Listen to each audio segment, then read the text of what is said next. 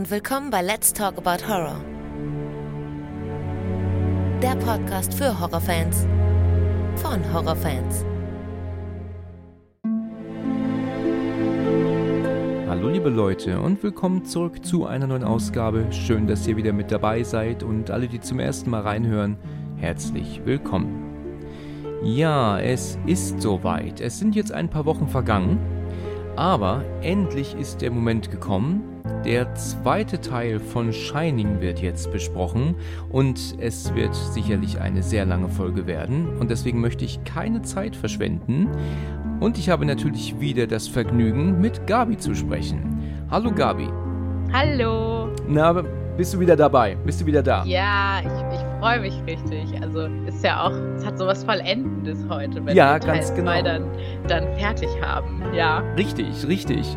Ähm, es sind ein paar Wochen vergangen, genau drei, ne? Genau drei Wochen Ja. später ist es jetzt und wir nehmen jetzt den zweiten Teil zu Shining auf. Ich bin sehr gespannt, wie es weitergeht. Unser erster Teil war ja schon super interessant und auch schon echt sehr lang. Jetzt machen wir die restliche Stunde des Films. Ist witzig, ne, dass wir zwei Stunden über eine Stunde Film reden. Ne? ja. Teil 1 war auch, ich äh, habe mir das ja natürlich äh, auch angehört und da ist mir auch aufgefallen, wie häufig ich sage, das wäre Stanley Kubrick nicht Das passiert. stimmt, ja. Und ich habe mir dann auch gedacht, also vielleicht muss man als so erfolgreicher äh, Regisseur auch nur so, so drei, vier Filme machen, wo man auf alles achtet und danach kann man einfach nachlässig werden und dann werden die eingefleischten Fans schon sagen, das wäre ihm so nicht passiert. Also vielleicht ist es auch, auch eine Strategie und vielleicht hat Stanley Kubrick sich einfach gar nichts dabei gedacht. Ja, da könntest du nicht Unrecht haben. Ich habe jetzt äh, in den letzten Tagen mir natürlich auch einige Videos nochmal angeschaut. Also es gibt ja viele, viele unzählige Videos bei YouTube, ähm, wo ja dann auch sehr viel interpretiert wird in das und in dies und in jenes. Wo ich mir halt auch denke oft, dass vielleicht, äh, gerade weil er so ein Kultregisseur ist und jetzt auch schon lange tot ist, eventuell zu viel reingedacht wird. Weißt du, letzten Endes hat Kubrick vielleicht irgendwie eine Szene gesehen, hat erkannt, scheiße, da ist ein Schnittfehler, kann man nichts machen. Und jetzt werden nach so vielen Jahren äh, da so viel reininterpretiert. Man denkt, nee, das ist definitiv kein Fehler gewesen, das muss Absicht gewesen sein von ihm.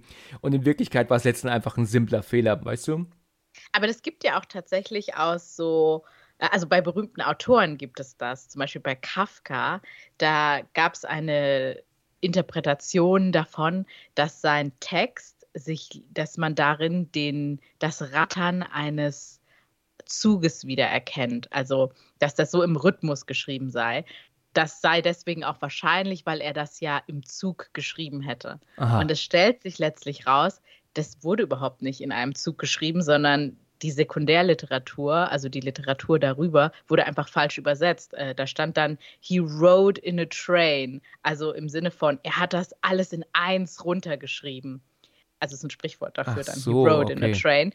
Und die Interpretierende hat dann einfach gedacht, ah, er hat das im Zug geschrieben. Ach so. Ja, da erkennt man doch den Rhythmus wieder. Und das kann ja eindeutig nicht sein. Das ist ja einfach definitiv nachgewiesen zu viel interpretiert. Aber man kann, also man kann sehr viel reininterpretieren einfach und äh, ist dann schon interessant zu gucken, was so hängen bleibt. Ja, interessant. Ja, also das äh, habe ich noch nicht gehört. Interessante Story. Ich habe übrigens ähm, auch noch ein paar Punkte ähm, zum ersten Teil ähm, jetzt noch äh, rausgeschrieben, die ich noch zusätzlich nochmal erwähnen möchte. Äh, Dinge, die ich noch nicht wusste oder vergessen habe, als wir den ersten Teil aufgenommen haben. Ich hatte dir erzählt, sogar in der ersten Szene, wo ähm, Jack sein Vorstellungsgespräch hat, dass Jack Nicholson ja eigentlich von Joachim Kerzel gesprochen wird. Ja, Ja, ähm, jetzt zumindest. Damals noch nicht. Und ich habe ja auch gesagt, vielleicht war Joachim Kerzel damals ja noch gar nicht aktiv als Synchronsprecher. Ähm, ein Hörer, und zwar der Dominik, hat mich darauf hingewiesen, und jetzt halte ich fest, dass Joachim Kerzel tatsächlich schon gesprochen hat zu dem Zeitpunkt. Und er ist der Oh. Sprecher von Ulmen. ach, Ist doch verrückt, oder?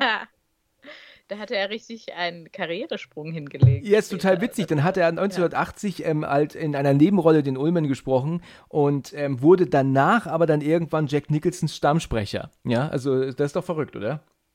Absolut, das ist ja crazy. Aber sowas fällt mir halt, wie gesagt, äh, immer nicht auf, weil ich auch im Sprechergame irgendwie überhaupt nicht drin bin. Weil ich The Shining auch meistens eben auf Englisch geguckt habe, Ja. kann ich das äh, kann ich damit irgendwie gar nicht dienen mit solchen ja. Infos. Sag mal, wir hatten noch auch dieses, diese wichtige Szene, dass doch Halloran, Danny und, und Wendy durch, den, durch die große Küche begleitet, ne? Und ja. dann gehen sie doch in eine andere Tür rein, als sie wieder rauskommen, ja? Ähm, das weißt du ja, dann gehen sie doch in diesen Freezer rein. Ja. Und ist dir bewusst, und das ist etwas, das habe ich auch nicht gewusst, ich meine, ich wusste zwar immer, das ist eine falsche, ähm, sie kommen auf, aus einer falschen Tür wieder raus, aber letzten Endes kommen sie aus der Tür wieder raus, die gegenüber der Tür liegt, wo sie vorher reingegangen sind. Wusstest du das? Das erkennst du an den Fenster. Am Fenster. Ja, also da ist ein Büro, ist da wohl neben der Tür, wo sie ursprünglich reingehen. Und wenn sie ja wieder rauskommen, siehst du ja dann plötzlich eine andere Tür im Hintergrund. Und dann laufen, die Kamera läuft ja weiterhin vor den drei weg. Und dann siehst du auf der rechten Seite plötzlich die Tür, wo er vorher mit den beiden reingegangen ist. Also letzten Endes ist das nicht irgendwo ganz woanders, sondern einfach nur gegenüber. Das, das hat mich umgehauen, als ich das gesehen habe. Also ja. das war mir nicht aufgefallen, dass es einfach nur die andere Tür ist, die sie dann genommen haben, um wieder rauszukommen. Das ist total verrückt. Das hat mich echt äh, überrascht. Dann ist es ja aber auch etwas, was dazu zählt, zu dieser unmöglichen Architektur, die dieses Overlook Hotel ja hat, ne? Zusammen mit, ähm, mit diesem Büro, über das wir ja auch in Folge 1 gesprochen hatten, was ja so gar nicht sein kann, dass das da ein Fenster hat, das nach draußen führt dass man einfach Türen hat und man kommt woanders wieder raus. Ja, ja, ja, richtig. Ist dir eigentlich auch aufgefallen, und das hat mich auch umgehauen, das wusste ich vorher auch nicht, dass letzten Endes das Zimmer von Jack und Wendy und Danny gar nicht so gebaut sein kann, wie äh, die äußere Fassade dann letzten Endes zeigt? Weil wenn du dich erinnerst, du gehst in die in das Zimmer rein und dann ist doch da erst die Küche und dann kommt doch das Schlafzimmer und dann hinten das Badezimmer. Und wir haben doch ähm, auf der rechten Seite Fenster, die wir allerdings nie sehen.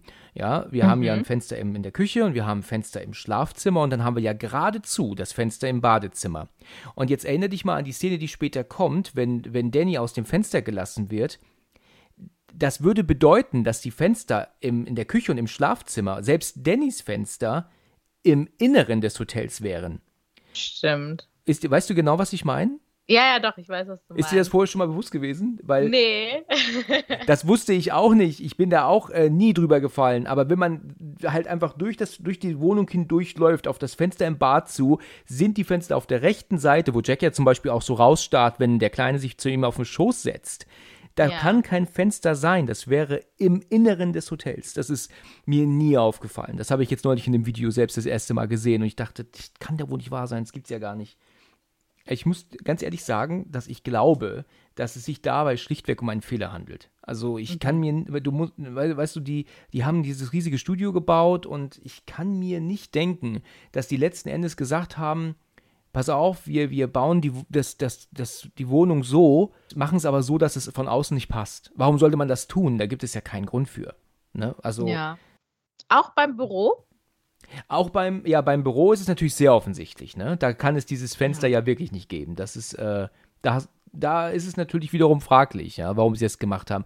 Vielleicht haben die sich damals auch einfach gedacht gehabt, das Büro war zu dunkel und, und ein Fenster muss da rein und haben es halt gemacht und gedacht, komm, das fällt nie jemandem auf, dass da eigentlich kein Fenster sein kann, weißt du? Eventuell. Ich kann mir aber nicht vorstellen, dass man da so viel äh, so viel absichtlich reininterpretiert hat, weißt du, in, in Fehler beim Bau des Hotels. Das kann ich mir irgendwie so nicht so vorstellen. Ja, ist, glaube ich, eh immer die Schwierigkeit, wenn man ja für die Außenfassade ein bereits existierendes Hotel nimmt. Genau. Und dann halt einfach was, also man baut das ja nicht eins zu eins nach, sondern wenn man dann einfach irgendwie sich zur Story passend ein eine Innenausstattung und, eine, und Mauern und sowas ausdenkt. Ja. ja, genau. Wenn du dir mal die Außenaufnahme anguckst, also zu Beginn, ne, wo die Kamera doch praktisch über das Gebäude fliegt, also direkt kurz vor seinem Vorstellungsgespräch, daran erkennst du auch, dass, das, dass der eigentliche Haupteingang des Hotels in der Mitte des Gebäudes liegt. Im Film ist das ja ganz links. In, da ist ja in der Mitte praktisch ähm, eher nur ein Dach hingebaut worden aber jetzt in der in dem Nachbau haben sie das haben sie den Haupteingang nach links verlegt. Das siehst du ja auch daran, wenn der ja später, wenn sie später rausläuft, um ja dann zum Snowcat zu gehen oder wenn Halloran kommt, mhm. um reinzugehen. Sie gehen immer links ins Gebäude rein. Also The Shining ist definitiv auch ein Horror für alle Architekten, die ja, diesen Film genau. gucken, weil du denkst, das kann nicht sein. Genau, genau, richtig. Gut, okay. Also, das waren so ein paar Punkte, die ich noch erwähnen wollte, bevor wir jetzt anfangen. Ach nee, da gibt es noch einen Punkt. Und mhm. zwar, wenn Jack durch, das, äh, durch den Flur läuft und den Ball wegschmeißt, ne, weil er doch äh, gelangweilt ist und einfach nicht schreiben kann. Und dann läuft er doch auf das Labyrinth zu, ja, was er doch anschaut, wo er doch dann Danny und Wendy drin laufen sieht. Ne? Ist dir ja. da in der Szene mal aufgefallen, dass auf der Couch der Baseballschläger liegt, den er kurz anguckt, bevor er zu dem Labyrinth läuft, also zu dem Modell? Hast du das mal gesehen? Oh, mir war gar nicht klar, dass da überhaupt schon der Baseballschläger liegt. Mir auch nicht. Dass der überhaupt da schon ähm, mal gezeigt wurde, ist mir auch nicht bewusst gewesen. Ich dachte, den sieht man wirklich erstmals dann, wenn sie mit dem Schläger zu ihm läuft in die, in, weißt du, in die große Halle. Mhm. Aber du siehst den tatsächlich dort schon auf der Couch liegen und er guckt ihn sogar an. Du siehst das nicht so richtig, weil Jack, ähm, du siehst ihn ja von hinten, während er auf das Modell zuläuft. Aber dass da der Schläger auf der Couch liegt, ich war baff. Das habe ich noch nie gesehen in, in so vielen Jahren, die ich diesen Film kenne. Also, das hat mich auch sehr überrascht. Könnte ja auch wirklich wieder für diese ineinander verwobenen Zeitebenen äh, dafür stehen, wie, wo man halt sagen kann, also irgendwie zeitlich passt es nicht so das ist nicht so eine lineare Erzählung, sondern Elemente aus Vergangenheit und Zukunft, was äh, noch, was schon passiert ist, was noch passieren wird, ja. ist immer schon irgendwie da und angedeutet. Ja, ja, genau. Das könnte, könnte, könnte stimmen. Hast du ja gesagt, auch bezüglich des Stuhls ne, und des Tischchens, der ja verschwinden. Ne? Hast du das genau auch gesagt? Ja. Okay, okay, pass also, machen wir weiter. So, kommen wir wieder in den Film rein. Wir haben ja aufgehört, als Jack ja die, die alte Hexe im Badezimmer gesehen hat. Ich glaube ja, dass ihm diese, diese Frau hat ihn ja, glaube ich, so ein bisschen wachgerüttelt. Im, im, für mich ist es so, dass man da erstmals sieht, dass er da so ein bisschen wachgerüttelt wird und hier stimmt was nicht. Gerade weil er, wenn die ja auch später anlügt, ne, er hat ja eigentlich keinen Grund zu lügen. Er will ja nicht, dass sie sich Sorgen macht. Ne? Deswegen finde ich, sieht man da, dass er so ein bisschen hell wird wieder. Auch wenn es nicht lange hält, ne? Leider. Ähm, ja. Wir kommen aber allerdings, bevor wir zu der Szene kommen, ja jetzt zu Halloran. Halloran versucht ja, die ähm, Bergwacht haben wir das genannt, ne? Die versucht er ja zu erreichen. Ich glaube nicht, dass er schon mit denen redet, ne? Ich glaube, er ähm, kommt nicht durch, oder? Oder kommt er schon, redet er schon mit denen? Ich glaube, der hat einmal ein, so bekommt er so eine Ansage, wo er halt gesagt Richtig. tut uns leid, wir sind jetzt gerade nicht erreichbar. Genau. So. Er hat ja vorher, ist er ja von Danny kontaktiert worden, ne? Das ähm, ist ja recht klar. Ne? Es ist ja recht offensichtlich, dass Danny ja Shining gemacht hat und ähm, mit, deswegen liegt er ja auch so sabbernd im Bett, ne? weil er ja Halloran versucht zu kontaktieren. Wir brauchen hier Hilfe und deswegen will Halloran ja jetzt auch die er versuchen zu erreichen. Ne? Ich finde es eigentlich ganz schön, dass er ja, er fährt da ja später dann persönlich hin, dass er erstmal versucht, einfach nur, dass die jemand anfunkt und das wird dann aber relativ schnell zu, nee, ich nehme ein Flugzeug und ein Auto und dann noch ein Snowcat, um persönlich dahin zu fahren. Kostspielig, ne? Ja, kostspielig und auch dafür, dass er eigentlich zuerst nur mal eben anrufen wollte und sagen wollte, hey, guck doch mal. Ja. Eigentlich schon, schon ein sehr großer Sinneswandel. Ja, das stimmt. Äh, man kann natürlich aber auch sagen, er konnte jetzt da nicht ähm, ohne einen Verdacht, den er ja nicht begründen kann, ja nicht einfach die Cops da hochschicken. Kann er ja auch nicht, ne? Also er ist ja schon in gewisser Weise auf sich alleine gestellt. Ich meine, wenn er jetzt die Polizei anruft in der Nähe und sagt, hier, gucken Sie mal nach Frau und Kind und, und Mann, ja, da kommen wir nicht hoch, das, das ist das Schneechaos und letzten Endes, woher, warum? Es gibt ja keinen Grund.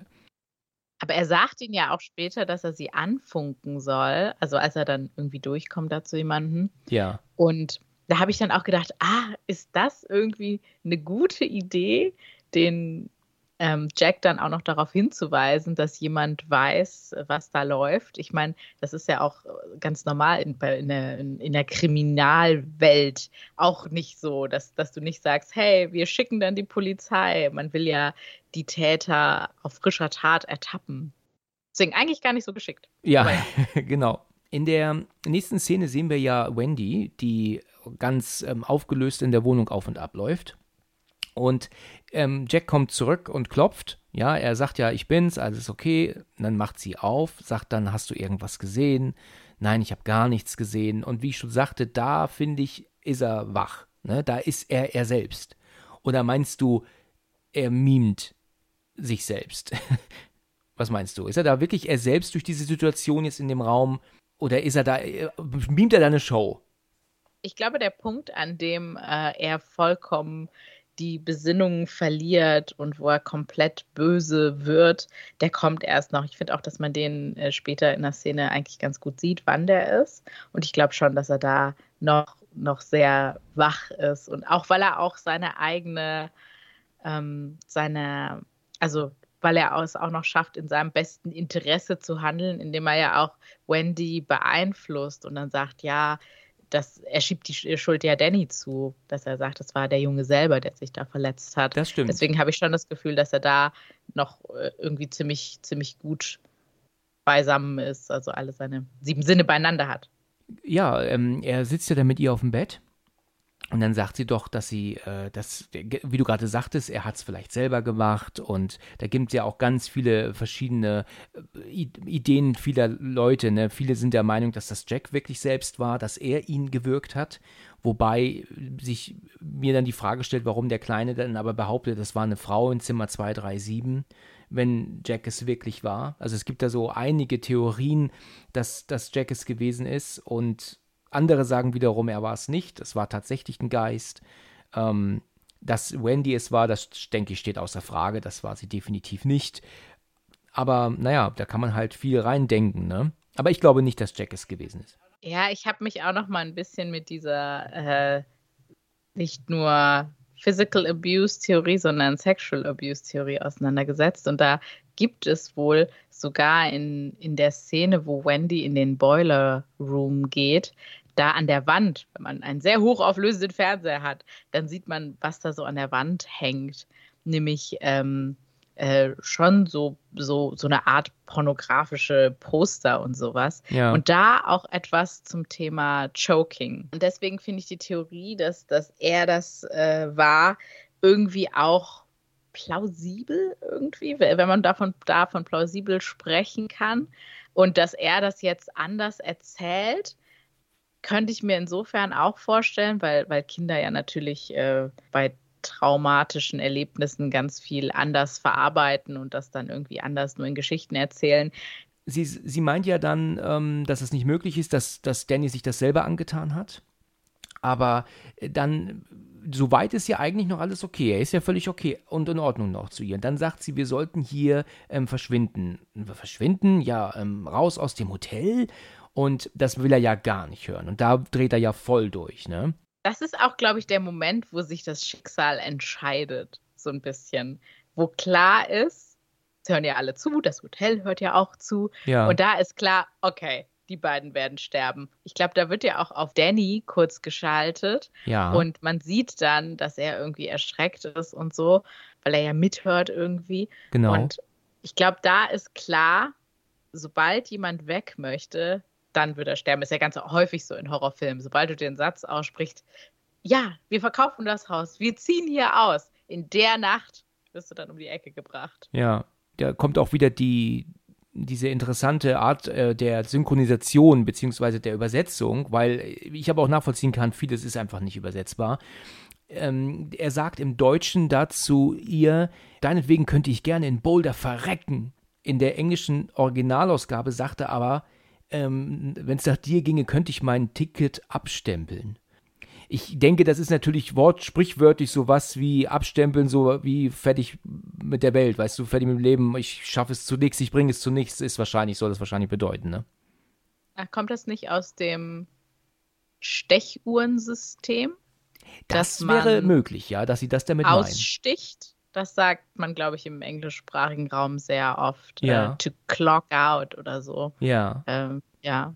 Es könnte mir vorstellen, dass es halt sinnbildlich halt fürs Job hinschmeißen steht. Ja, ja, ja, genau. Also Wendy tut einem da ja unheimlich leid, ne? Also wie sie, wie er da vor ihr steht, ne? Und dann, wie er dann sagt, soll ich vielleicht Straßen fegen oder Autos waschen, das könnte dir so passen. Ähm, mir ist die deutsche Synchro da geläufiger als das englische Original. Und wie sie da sitzt, also sie ist so ein Häufchen Elend, weißt du, also das, man kann ihr wirklich, also sie kann einem wirklich extrem leid tun, ja. Und ja, auf der anderen Hand denke ich halt auch, dass sie ihm das nicht mehr zutraut, dass er es eventuell gewesen sein könnte, dass es so völlig vom Tisch ist, dass Jack das hätte sein können, finde ich auch irgendwie ein bisschen merkwürdig. Mit dem Wissen, dass da halt außer ihr und dem Kind, also und dem Opfer, nur eine weitere Person da ist, die ja. gerade so aufbrausend wird und dann total sagen, ja, das kann ich mir jetzt nicht erklären, warum mein Kind hier äh, auf einmal verletzt ist. Weil sie ja auch noch gar keine paranormalen Erfahrungen das stimmt. hatte zu dem Zeitpunkt. Das stimmt. Ja. Ich gehe aber auch, das hatte ich dir, glaube ich, auch in der ersten Folge schon gesagt und neulich auch nochmal drüber nachgedacht. Sie hat aber auch eigentlich keine Wahl. Ich meine, tief in Wendy drin weiß sie doch eigentlich, dass er, ich meine, das ist ja ihr Mann. Die haben ja, die sind, wer weiß, wie lange sie schon zusammen sind. Und okay, gut, er hat ihn schon mal verletzt. Äh, da, ne, das, das wissen wir. Sie will doch gar nicht glauben, dass er es war. Sie kann es sich auch nicht vorstellen, dass er es gewesen ist. Und der Kleine erzählt auch, dass es eine alte Frau war. Also glaube ich, dass sie gar nicht es glauben will und es auch nicht tut, dass er es war. Aber sie sagt ja am Anfang, als der Junge gerade erst mit dieser Verletzung ankommt, verdächtigt sie ihn ja. Sofort, genau. Genau. Und mir erschließt sich das einfach nicht, warum sie diesen Verdacht dann so vollkommen und völlig fallen lässt, ähm, um dann später gar nicht mehr darauf zurückzukommen. Das verstehe ich einfach nicht. Aber es ist vielleicht einfach so eine stilistische Sache vom Drehbuch jetzt, ja. wo ich sagen würde. Ich finde das danach dann einfach nicht mehr plausibel, dass auch wenn er so aufbrausend wird, man nicht mehr auf die Idee kommt, hey, er hätte es doch sein können. Ja. Das ist einfach nicht so. Ja, sie hätte da die Möglichkeit vielleicht nehmen sollen, weil er so aggressiv wird, da zu verschwinden mit dem Kind. Also wir wissen ja nicht, ob er da das Snowcat schon kaputt gemacht hat. Das können wir ich jetzt. glaube nicht. Ich denke ich auch nicht. nicht. Also irgendwann wird es ja gemacht haben, aber ich glaube da tatsächlich noch nicht. Weil da hat, jetzt hat sie ja zum ersten Mal geäußert, dass sie weg will, ne? Ja, genau. Ich glaube, die erste Sabotage sieht man sogar. Und das ist, glaube ich, nicht das Snowcat, sondern das wird später der, wie heißt das, dieses Funkgerät ja, sein. das Funkgerät, ja. genau. Das macht er kaputt. Das nimmt da was raus. Das kommt noch. Ähm, da kommen wir noch hin. Du, ähm, also er steht ja dann auf und sagt zu ihr, Wendy, du benimmst dich mal wieder so verdammt beschissen wie immer, aber von jetzt an kannst du mich am Arsch lecken, okay? Das ist der genaue Text. Ich habe es genau im Kopf, in- und auswendig. Und da sagt er aber im Englischen, ne, ähm, ich habe, also I have let you fuck up my life this far, but I'm not gonna let you fuck this up. Ne, sagt er im englischen Original. Da sagt er ja eigentlich, also mein Leben hast du mir bis jetzt sowieso schon so viel versaut, aber das, was jetzt kommt, werde ich ähm, dich nicht versauen lassen. Ne, das, das sagt er dann im Originalen. Das ist auch richtig böse, ne? Also, dass er ja halt sagt, ihr ja auch an den Kopf wirft, dass er praktisch nichts ist und nichts kann und nichts wird wegen ihr, das wirft er ihr ja da im Original am Kopf, ne? Das finde ja. ich schon ordentlich bitter. Also, das ist ja auch noch, das sind ja auch noch böse Worte dann, ne? Ihr gegenüber. Ich habe mich da auch immer gefragt, worauf er sich bezieht. Ich glaube, für Wendy offiziell bezieht er sich auf dieses Buchschreiben, weil er ja irgendwie sich denkt, dass das wahrscheinlich der Wahnsinnserfolg wird und das ist irgendwie das große Projekt in seinem Leben, seine Leidenschaft und so. Und wahrscheinlich bezieht er sich aber halt für sich selber auf diese, auf diese komische Beziehung zu diesem Hotel. Oder was meinst du? Ja, ich habe also das also so eher aufgefasst, dass, es, dass er damit meint, dass sie sein ganzes Leben versaut hat. Ich, also so klingt das für mich.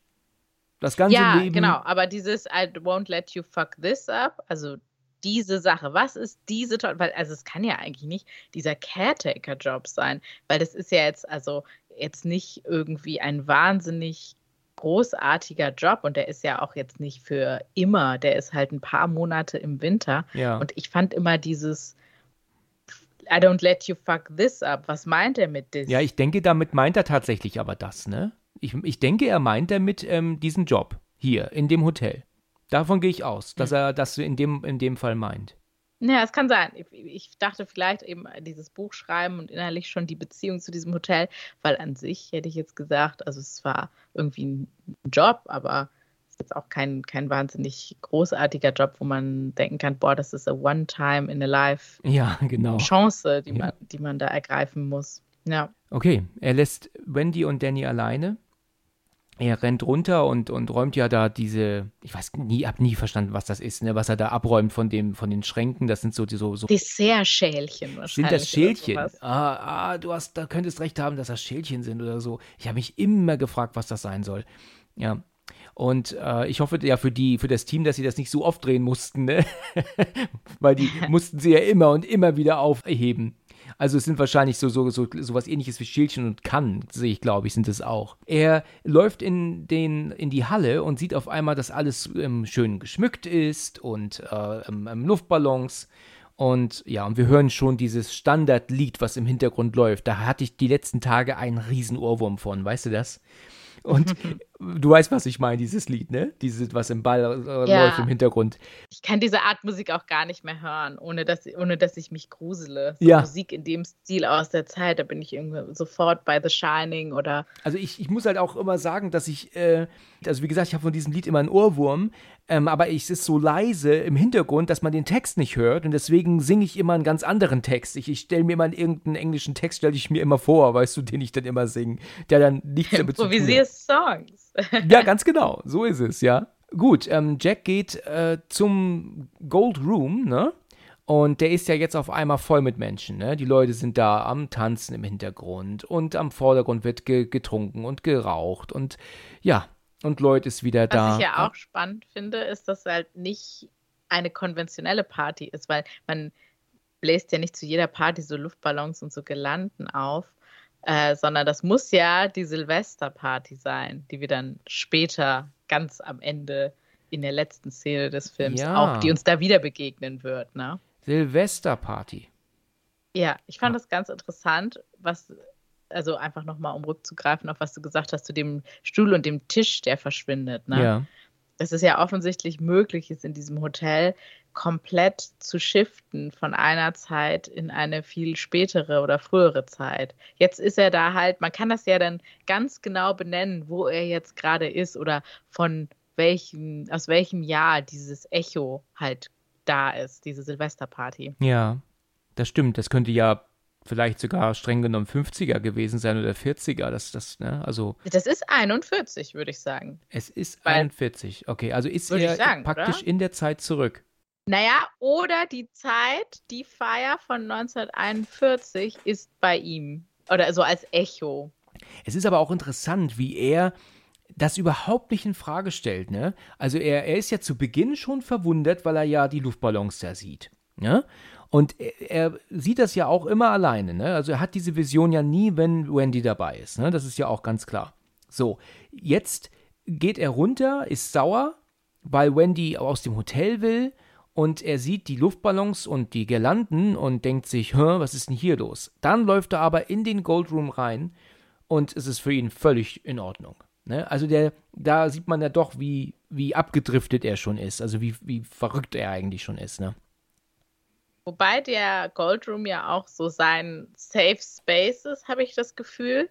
Wenn er irgendwie zu viel kriegt, geht er ja dahin und stellt sich dann Lloyd vor, ganz bewusst. Vielleicht ist das auch sowas, was man schon, wenn man jetzt komplett nur noch denkt, dass er einfach nur verrückt wird, dass das einfach so eine, so, ein, so eine Tagträumerei ist. Was ja. aber nicht passt, ist, dass er halt überrascht ist, dass er das sieht das stimmt natürlich. Ja, er ist verwundert zumindest, ne? Ja. ne? ja. Genau. Aber vielleicht lässt sich so erklären, warum er sich darauf einlässt. Das ist ja. ein schönerer Gedanke, ein schöneres Szenario, als sich jetzt mit seinen Problemen, dann mit seiner Familie auseinanderzusetzen. Richtig, richtig, genau. Ähm, er, er geht bis zur Theke, setzt sich hin und Lloyd ist natürlich auch da zu arbeiten wieder. Und jetzt ist eine Frage, die ich, äh, wo ich gespannt bin auf deine Antwort. Und zwar, warum kennt er Lloyd eigentlich von, vom Namen? Delbert Grady, der gleich kommt, den kennt er nicht und auch die alte Frau kennt er nicht. Also die, die Geister, die da so erscheinen, die sind ihm fremd. Aber warum ist Lloyd einer, den er beim Namen kennt? Ist Lloyd eigentlich gar kein Geist oder ist Lloyd praktisch ein Barkeeper von zu Hause, wo er eigentlich früher wohnte und gesoffen hat und stellt sich Lloyd vor. Warum hat Lloyd einen Namen? Verstehst du, wie ich meine? Ja, ich glaube, dass Lloyd der ist, den er sich halt bewusst vorstellen wollte. Das ist Lloyd ist vielleicht sowas wie Tony äh, für Danny. Es ist der, den er ja auch dann anruft und sagt, ah, schenk mir einen Drink ein und so. Und deswegen Lloyd ist für ihn bewusst so. Und das Hotel, wenn man eben so denken will, das Hotel zeigt ihm das dann halt äh, und, und geht da dann halt mit. Okay. Das ist so seine Einstiegsdroge, würde ich sagen, in diese Geisterwelt. Könnte streng genommen also Lloyd eigentlich jemand sein, den er wirklich kennt von zu Hause, von der Bar nebenan vielleicht, den er sich vorstellen möchte und deswegen er auch seinen Namen kennt? Oder einfach so, wie, wie man sich so stereotyp einen Bartender vorstellt, ne? So wie wenn man im Impro-Theater, wo ich ja viel unterwegs bin, einen Butler spielt, dann ist die Chance, dass man sagt, James, bring Richtig. mir einen Drink, schon relativ hoch ist. Vielleicht ist für ihn Lloyd so ein typischer Bartender-Name. Was mir übrigens auch aufgefallen ist, das habe ich ähm, gelesen, ich selber wusste das nicht, er bestellt doch beim ersten Mal ähm, ein Bourbon, ne? Auf Eis. Ja, Bourbon auf Eis, aber er kriegt ähm, ein Getränk aus einer Jack Daniels Flasche eingeschenkt und das ist ein Whisky. Das heißt, ähm, da sind dann einige äh, Pinzchen im Internet unterwegs, die sagen, er bestellt eigentlich Bourbon, aber kriegt einen Whisky eingeschenkt. Also haben sie eine falsche Flasche benutzt. Hast du das auch mal gelesen oder gehört? Äh, nee, so bin ich, so sehr bin ich im Whisky-Game nicht Ich, drin, ich auch nicht, ich auch nicht. ich kann mir das gut vorstellen. Was auch sehr interessant ist, ist die Art der Synchronisation hier. Beziehungsweise ist es völlig verständlich, dass sie das geändert haben, weil es absolut nicht übersetzbar ist. Wenn Lloyd Jack fragt, was er gerne hätte, sagt er in der deutschen Version genau so wie immer. Und Lloyd sagt dann Bourbon on the Rocks. So, im englischen Original sagt Jack da allerdings, und jetzt wird's echt interessant, die Haare des Hundes, der mich gebissen hat. Als ich das zum ersten Mal gehört habe, habe ich gedacht, das gibt's doch gar nicht. Was für ein Quatsch ist das denn? So, ich habe natürlich versucht herauszufinden, was das bedeutet. Und das ist eine Aussage, die man nutzt, um damit einen Kater, den man am nächsten Tag hat, zu rechtfertigen. So habe ich das jetzt zumindest verstanden. Die Beschreibung dazu findet man nur auf Englisch, kaum auf Deutsch, zumindest habe ich das nicht gefunden. Im englischsprachigen Raum weiß man, was es bedeutet. Im deutschsprachigen Raum ist das für uns völlig Neuland und deswegen haben sie sich dazu entschieden, es komplett anders zu übersetzen. Diesen kurzen Part hier habe ich jetzt übrigens reingeschnitten. Bei der Aufnahme mit Gabi habe ich es vergessen zu sagen und deswegen noch dieser kurze Einschub. Was ich eigentlich interessant finde, ist, dass er da ja wieder zahlen möchte Genau, und sich die, also die Reaktion ist theoretisch die gleiche, weil er muss nicht zahlen. genau. Aber es hat sich was verändert. Beim ersten Mal wurde ja gesagt, er kann dort anschreiben lassen. Genau. You have credit here. Und beim jetzt dann wird dann gesagt, das geht aufs Haus. Oder ich weiß nicht, wie es in der deutschen Übersetzung ist. Aber das hat sich ja verändert irgendwie. Er ist nicht mehr, er muss gar nicht mehr zahlen. Und er findet das ja auch ein bisschen seltsam und sagt, ich würde jetzt hier aber gerne wissen, wer, wer meine, meine Drinks zahlt. Und ist erstmal so ein bisschen besorgt, kann man fast schon sagen, oder überrascht. Hm. Und ähm, das finde ich schon auch ein Zeichen für dafür, dass das, dass er jetzt ein Stück näher drin ist, ein Stück weiter drin in der, in der Sekte praktisch. Äh, weil die Dinge sind jetzt schon kostenlos und so. Ja, also Lloyd sagt ja auch zu ihm, ähm, ihr Geld ist hier nichts wert. In der deutschen Version. Er sagt im Englischen, your money is no good here. Ja. Und, ne, also, ähm, Wofür das- könnte das stehen? Das ist ja schon irgendwie eine sehr weirde Aussage. Das sagt man ja nicht einfach so. Richtig. Richtig. Also das ist das ist natürlich ein eindeutiges Zeichen für, dass wir hier nicht im, also dass praktisch die Geister in gewisser Weise wissen, Geld macht hier keinen Sinn, weil wir sind halt Geister, ne? Wir können es nicht ausgeben, so um den Dreh, ne? Könnte man es halt interpretieren. Das wäre auch eine schöne Übersetzung gewesen, wenn er das so direkt gesagt hätte. Geld macht hier keinen Sinn, wir sind hier alle tot. Wir sind Ja, hier- genau. Dann müssten wir auch nicht so viel dran ruminterpretieren. richtig, richtig. Ich könnte mir auch vorstellen, dass es schon so ein bisschen eine Andeutung davon ist, dass ähm, er sich jetzt nicht freikaufen kann oder so. Ja. Dass Geld vollkommen keine Rolle spielt, aber dass sie halt etwas anderes von ihm wollen. So ein bisschen. Geld, dein Geld nützt dir hier nichts. ja. Aber vielleicht wollen wir was anderes von dir. Ja, richtig, genau, genau. was ich komisch finde, das habe ich auch schon in der ersten Folge gesagt, ist, dass es interessant ist, dass er jetzt Geld hat. Weil er hat ja beim ersten Mal, wo er ja mit Lloyd alleine ist, kurz bevor Wendy ja runterkommt ähm, zu ihm, da ist es ja so, dass er ja kein Geld im Portemonnaie hat und sagt dann aus diesem Grund sagt, wäre es möglich mal anzuschreiben oder House my credit here. Und jetzt hat er auf einmal Geld im Portemonnaie. Das ist verwunderlich. Warum, warum hat er zwischenzeitlich, warum? Er kann ja Geld nicht ausgeben. Ab, abgesehen davon ist es totaler Quatsch, auch sowieso das Portemonnaie mitzunehmen, ne, die ganze Zeit. Man braucht es nicht mit dir schleppen. Du bist in einem Hotel, wo kein Mensch ist. Ähm, du gehst dann irgendwo einkaufen. Ne? Also ja. könnte man das eigentlich auch weglassen. Das ist jetzt äh, so eine Frage, da kann man sich drüber streiten. Aber warum er auf einmal Geld im Portemonnaie hat, was vorher nicht der Fall war, vorher war ja davon ausgegangen, nur, das ist, finde ich, interessant. Das ist, ob das eine höhere Bedeutung hat. Vielleicht ist es auch Mittel zum Zweck, um eben diese etwas seltsame Unterhaltung eben anzufangen über Geld und Geld ist hier nichts wert und du das äh, kann natürlich auch sein, ja. Das geht aufs Haus, vielleicht deswegen, ja. Richtig. Ich weiß es nicht. Na gut, er, er ist dann aber auch recht schnell davon, wie soll ich sagen, ähm, er findet das in Ordnung, er nimmt ja seinen Drink und tänzelt ja dann so weg. Und dann kommt ja dann Delbert Grady vorbei. Äh, weil du gerade gesagt hast, er tänzelt dann so weg. Und da habe ich was entdeckt, was ich bei den ersten zehn Malen oder so, die ich diesen Film gesehen habe, nie gesehen habe. Und zwar, dass während er so wegtänzelt, ist da eine Frau, die an ihm vorbeigeht. Genau. Und wenn man das so richtig genau beobachtet, dann hat sie einen blutigen Handabdruck auf ihrem Hintern. Also, also in ihrem Kleid auf der Stelle. Alter Schwede. Ist dir das schon mal aufgefallen? Das habe ich noch nie gesehen. Ein Handabdruck auf dem, auf dem Hinterteil. Und auch so ein merkwürdiger Handabdruck, weil der ist nicht so, es könnte ja auch wieder, könnte man auch als sexuelle Belästigung lesen, ich hau aber nicht wieder in diese Kerbe, sondern wenn du halt als blutiger, als jemand, der halt zufällig einen blutigen Handabdruck hat, wie man das halt auf Partys offensichtlich hat, wenn du da jemanden an den Hintern fassen würdest, ja. dann wäre das nicht dieser Handabdruck, der wäre so seitlich von oben. Und das ist einer so genau von unten. Ich finde auch ihre, ihre Art zu laufen ist so ein bisschen seltsam. Irgendwie so ein bisschen geisteresk. Das ist Wahnsinn. Also ich habe ja jetzt vorhin ähm, schon so ein paar andere Sachen genannt, die ich vorher nicht wusste, ne, dass da der Baseballschläger liegt auf der Couch zum Beispiel und so, ne?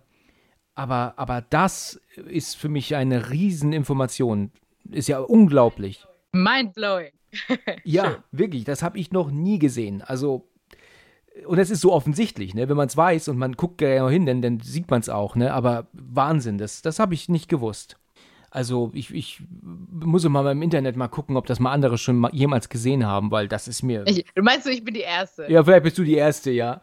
Man, man guckt da einfach nicht drauf, ne? Man, man sieht ja eher auf den oberen Teil, du siehst ja, weil auf, aufgrund, wegen dieser Frau ähm, weicht Grady ja aus und äh, bammt ja dann auch in Jack. Das ist ja der Grund. Ne? Sie ist ja die, die Schuldige eigentlich, ne? weil sie ja nicht aufpasst. Ne? Wenn man einen Film ja schon öfter geschaut hat, sieht man ja irgendwann immer in andere Ecken. Ne? Den Hintern dieser Frau habe ich wirklich noch nie gesehen. Also das ist mir jetzt zum allerersten Mal aufgefallen, jetzt wo du es sagst. Was mir stattdessen aufgefallen ist, ist die Reaktion der Leute an der Bar und auch der Frau, die zum Beispiel sitzt links, die erschreckend reagieren, wenn Grady gegen ihn stößt und ihn vollschmiert mit Eierlikör. Ich würde erwarten, dass Geister in Anführungsstrichen das nicht tun, weißt du? Also, weißt du, die, die reagieren so, wie man reagieren würde. Man hört was zu Boden fallen, es klatscht irgendwas, wir gucken erschrocken zur Seite, sehen, was ist denn da passiert, gut, das kümmert uns aber nicht weiter. Und die reagieren halt darauf, wie es normale Menschen machen würden. Ich hätte, glaube ich, als Kubrick gesagt, dass die Leute drumherum darauf nicht reagieren sollen, wenn Grady und Jack Torrance zusammenstoßen, weil sie halt nun mal Geister sind? Oder meinst du, dass ich da ein bisschen zu pingelig bin? Vielleicht, also ich traue ja offensichtlich Stanley Kubrick alles zu. Ja. Ich könnte mir vorstellen, dass wenn es nur ein Echo sein soll aus dieser Feier von 1941, dass das total Sinn ergibt, dass sie reagieren weil, ja, weil das ja nicht irgendwie in, in, den 1970ern oder wann wir glauben, dass Jack da eben ist, passiert, sondern halt eben damals. Und da passiert alles genauso, wie es damals eben auch passiert. Ah ja, Und okay. da finde ich dann sogar noch interessanter die Frage, was heißt denn das dann? Also, dann ist er ja offensichtlich mit ihm zusammengestoßen, 1941. Weil eigentlich, es gibt ja auch zum Beispiel Game of Thrones oder so, gibt es ja überall Rückblicke. Oder in Harry Potter, wo Dinge passieren, wie sie früher passiert sind. Aber, und das ist eigentlich so eine Grundregel, man kann nie mit diesen Erinnerungen interagieren. Und das heißt, wenn er dann mit ihm zusammenstößt, was bedeutet das dann? War er damals da? War jemand anders, eine andere Version von ihm damals da? War es jemand anders? Interessant, ja, interessant. Er reagiert ja aber nicht sonderlich ähm, böse. Ähm, er sagt ja, ach, gar kein Problem, ich habe mehrere Jacken. Und dann sagt doch der Grady, es ist leider Eierlikör, das geht schwer raus. Mir ist ein kleiner Fehler in Anführungsstrichen aufgefallen danach. Und ich glaube, das ist auch ein Fehler. Man kann da, weißt du, man kann nicht in jeden Fehler und Schnittfehler, den man sieht, irgendwie reininterpretieren, dass Kubrick das alles so wollte. Ich bezweifle das doch stark. Ja. Aber ähm, du siehst, wenn ähm, Grady und Jack das Bad betreten, ähm, wenn sie noch reingehen, kannst du sehen, dass Grady das Tablett mit seinen Gläsern auf so eine kleine Kommode abstellt, die, dann, ähm, die man dann erkennt. Also er stellt das Tablett ab. In der nächsten Szene, wenn sie aber dann das Bad betreten, kommt er mit dem Tablett wieder rein. Ähm, das ist sehr offensichtlich und bedeutet höchstwahrscheinlich zu unterschiedlichen Zeitpunkten gedreht, eventuell in unterschiedlichen Studios sogar gedreht und hat einfach nicht bedacht, dass, dass der Schauspieler das Tablett vorher schon abgestellt hat. Man hat die, ähm, das Tablett ihm wieder in die Hand gegeben, weil es das ist, was er auch in der Hand hatte zuvor. Jetzt hat er aber in der Szene zuvor das Tablett aber schon abgestellt. Ja, er hat es aber trotzdem wieder in die Hand bekommen, damit es Ja. passt. Also, Also es ist auf jeden Fall an einem anderen Ort, glaube ich, weil ich mal gelesen habe, dass es dieses Badezimmer wirklich gibt. Das ist irgendwie auch von einem ganz krassen Designer, irgendwas mit Wright, ich glaube Frank Lloyd Wright oder so. ja. Ähm, und es kann halt auch sein, dass es nachgebaut wurde irgendwie im Studio, aber dass es halt inspiriert ist von diesem Badezimmer, was es in einem Hotel irgendwo in den USA tatsächlich gibt. Interessant. Ich hätte jetzt also auf jeden Fall gedacht, dass das Studio ist auch. Also es kann halt sein, dass es nachgebaut, Nachgebaut, ist, aber ja. das gibt es wirklich, habe ich mal gelesen. Mhm. Ja, ich finde ja auch spannend, dass das halt so rot ist, was, weil es mich total an diesen, an diese Fahrstuhlszene erinnert, wo Ja. dann irgendwie das, die rote Farbe die Wände hochspritzt. Ja, ja, Ja. richtig, richtig. Ja. Und ich finde so Continuity-Fehler, wie du das eben gesagt hast, die passieren, finde ich, vor allem oft, wenn man im Schnitt zwei unterschiedliche Takes hat, wo man findet, das sind die jeweils besten Takes, die aber nicht zusammenpassen. Wahrscheinlich war die Regieanweisung hier für den Delbert Grady, dass er mit dem Tablett rausgeht und dann hat er halt in einer in einem von diesen 25 Takes das abgestellt. Und das Genau. war der Take, den der Schnitt letztendlich am liebsten haben wollte. Und der, den man vom Badezimmer am liebsten haben wollte, da hatte er halt bei jedem die, dieses Tablett dabei. Ja, Da würde selbst ich nichts reininterpretieren. ja ne, da, da kann man, glaube ich, nichts reininterpretieren, ne? Ja. Okay. Gut, ähm, ja, sie sind in diesem Badezimmer drin und der Grady äh, macht äh, ein Tuch nass und fängt an, an seiner Jacke, ähm, seine Jacke zu säubern. Ich weiß noch, dass mein Bruder damals sagte, das ist schon interessant, dass nicht einer mal auf Toilette muss zwischendrin während dieser ganzen Szene, aber das ist natürlich Quatsch, weil wir haben hier ja eine Vision, die er ja hat. Ne? Also ist das, dass da jetzt keiner reinkommt, ist natürlich verständlich. Ja, es sind ja keine echten Menschen da draußen unterwegs. Ne? Man würde ja auch Musik hören, oder? Und ich glaube, man hört im Film da keine Musik. Doch, doch, du hörst die Musik im Hintergrund. Ja? Konstant, so. ja. Du hörst dieses, dieses Lied äh, durchgehend. Äh, Es ist zwar sehr Ah. dumpf und leise, aber es ist da. Interessant. Gut, jetzt, jetzt sagt er dann zu ihm, wie heißen Sie denn? Ähm, er sagt immer, mein lieber Pinguin, sagt er im Deutschen immer zu ihm. Und dann sagt er, ähm, ähm, Delbert Grady. Und ja, und jetzt sagt er, hm, ja, der ist ein bisschen verwundert. Sie, Sie waren noch mal der Caretaker hier. Ich, ich weiß da jetzt in dem Fall gerade nicht, was er auf Deutsch sagt. Ob er der Hausmeister sagt oder, oder, oder, da bin ich jetzt gerade überfragt. Ist ganz witzig, dass ich weiß, da manche Dinge auf Deutsch weiß, nicht auf Englisch, aber dann auch mal das gleiche umgekehrt, ne? Bin ich ein bisschen verwirrt von mir selber. ähm, dann macht er, sagt er zu ihm, Sie waren hier mal der Caretaker. Ne- Nee, nee, nee, nee, Sir, ich glaube nicht. Doch, das waren Sie. Ja, Sie haben doch zwei Kinder. Ja, ich habe zwei Töchter, die sind hier irgendwo ähm, auch unterwegs. Ähm, ja, und dann sagt er, Sie waren der Caretaker. Sie haben doch ich glaube, ihre Familie, ihre Frau und Töchter in Stücke gehackt und haben sich selbst in den Mund geschossen. Und dann sagt er doch dann, seltsam, Sir, ich kann mich daran überhaupt nicht erinnern. meine, das, das ist schon irgendwie ganz witzig.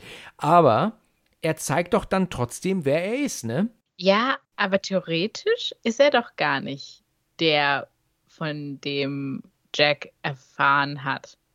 Weil der Typ am Anfang, in der, der Chef, der Hotelchef, ich weiß seinen Namen leider nicht. Ullman.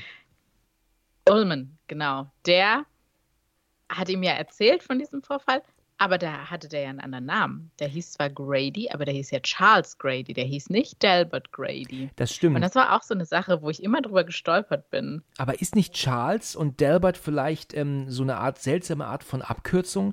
Das gibt es doch bei einigen. Was? Charles von Delbert? Ich weiß, du hast recht, das passt nicht, aber es ist so, es gibt doch amerikanische Vornamen. Wie zum Beispiel Robert. Der wird doch mit Bob abgekürzt. Das ist ein ganz anderer Name. Ist das nicht mit Dick? Oder Dick? Dick? Ich glaube Dick. Okay, das könnte auch sein, das weiß ich nicht genau, aber es ist schon so, dass einige Namen anders, dass die eigentlich ganz anders heißen, aber dann spitznamentechnisch ein anderer Name genannt wird, was für mich auch gar keinen Sinn machte. Ich, ich meine, klar, Delbert, Grady und ähm, Charles ist natürlich komplett unterschiedliche Namen, ne? Also das kann ich auch nicht verstehen. Aber warum ist das dann so? Er hat aber ja auch eine andere Funktion. Er ist ja der Kellner.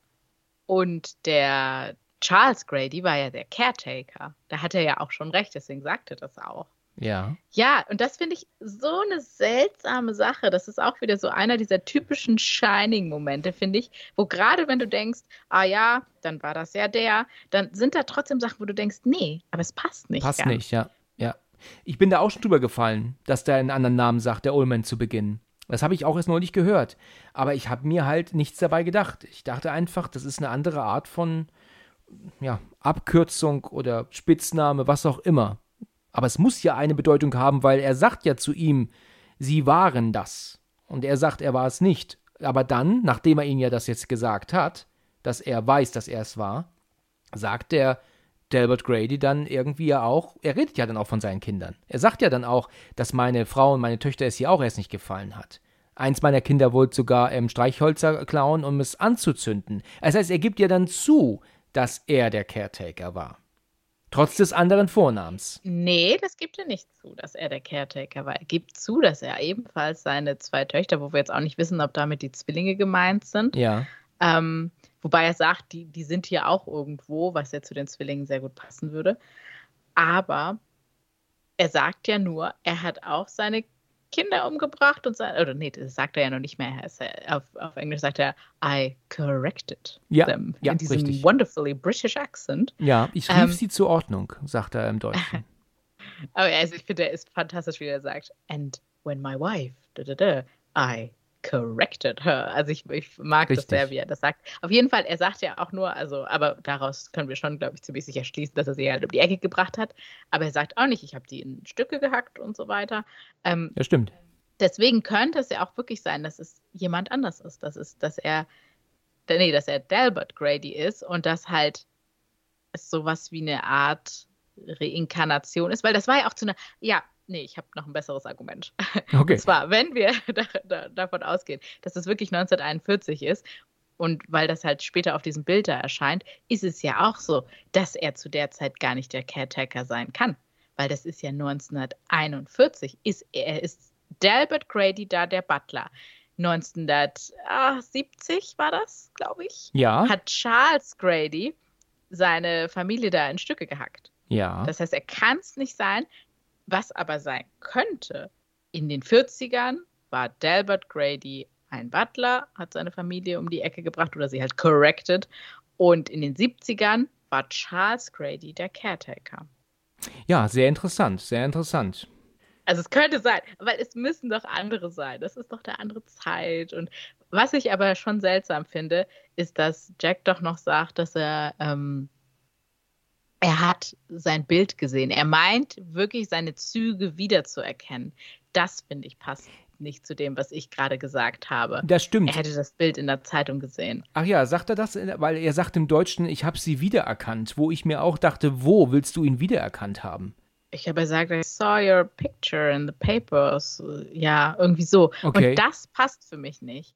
Weil wann auch? Wann hat er denn, liegt da irgendwo eine Zeitung rum in diesem Hotel? Ach, guckt mal hier, unser Mitarbeiter des Monats hat hier seine Familie zerhackt. Ja, richtig, Woher genau. hat er diese Zeitung? Er sagt doch auch, er hat das nie vorher gehört. Also es sind, das ist halt diese Shining-Momente, die ich meine, wo, wo immer irgendwas auftaucht und du denkst, das kann nicht sein. Woher hat er auf einmal Geld her? Woher hat er die Zeitung mit dieser Anzeige her? Und ja, komisch. Sehr komisch, ja. Das, das fand ich auch immer ähm, ähm, widersprüchlich. Wie will er ihn wiedererkannt haben? Ähm, und wo? Ja, ich meine, ich weiß jetzt nicht, ob er von der Zeitung redet, aber das hat, fand ich auch schon mal total komisch. Ich meine, was kann man da rein, reindenken? Er, er, sagt, er ist Delbert Grady, eigentlich war von Charles Grady die Rede, ja, und, und dann will er ihn aber wiedererkannt haben. Auf der anderen Seite gibt er dann aber auch dann zu, in Anführungsstrichen, dass er ähm, der Caretaker war. Jetzt hast du gesagt, eventuell aber auch zu einer anderen Zeit. Also, das, so extrem gesehen habe ich das auch noch nicht. Also, da kann man ewig drüber weiterquatschen. Oder wir können, hätten, wer das gewusst weiß, hätten wir eine Folge gemacht, die nur über das Badezimmer geht, diese Badezimmerszene hier. Ja. Also das finde ich wirklich krass, weil das ist ja auch, das ist meiner Meinung nach auch der Moment, wo Jack total den Boden unter den Füßen verliert, im Sinne von, ab dann ist er full on böse. Ja. Oder full on verrückt oder wie Ja, man das richtig, auch äh, richtig. bezeichnen will. Weil er, das sind so die letzten Zuckungen, finde ich, dieses, hey, nee, aber das hier habe ich alles schon mal gesehen, beziehungsweise du, du bist doch dieser böse Mörder. Und er sagt dann ja immer, nee, das bin ich nicht, das bin ich nicht. Und irgendwann lässt sich Jack ja darauf ein.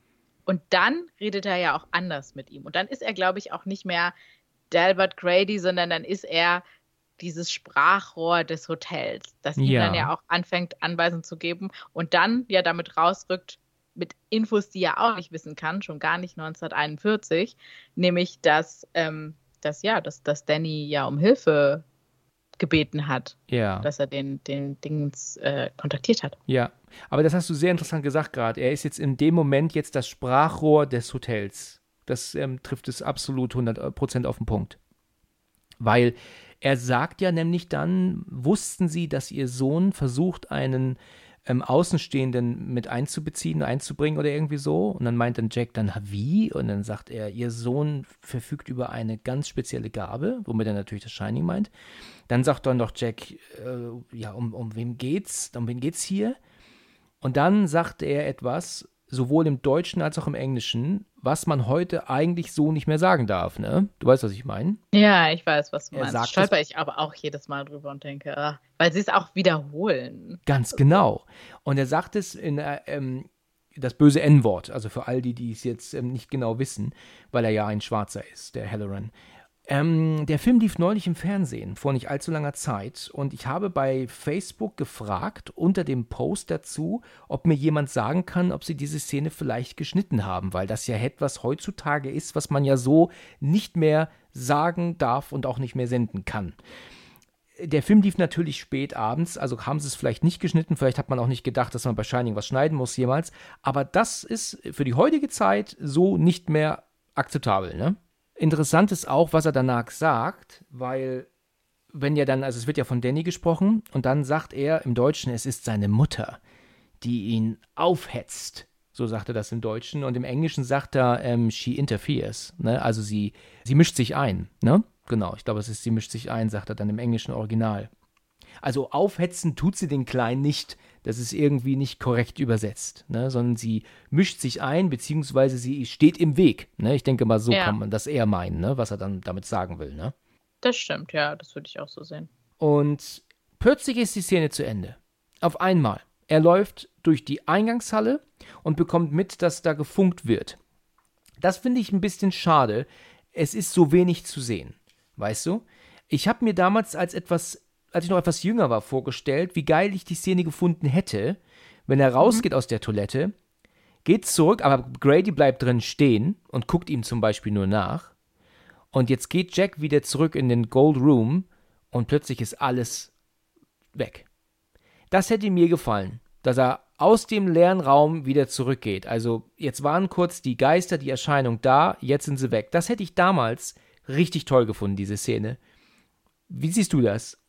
Das wäre dann zumindest irgendwie klarer, dass jetzt irgendwie das Hotel zu ihm gesprochen hat. Genau. Und äh, auf einmal ist alles weg. Das wäre schon irgendwie ein cooler Effekt gewesen, aber das wäre vielleicht auch zu eindeutig gewesen, Ja. dass das, dass es dann halt auf einmal weg ist. Dieses vielleicht diese, dieser Gedanke, ob das denn alles noch da ist oder nicht, ist vielleicht irgendwie eigentlich spannender für den Zuschauer oder verwirrender Richtig. für den Richtig. Zuschauer. Das sehe dass ich er auch so. auf einmal wieder, wieder woanders ist. Ja. Ja, ja, du hast recht. Wir wissen nicht, ob er durch die Party wieder zurück in die Halle läuft. Das, und Ja. ne, das können wir nicht wissen.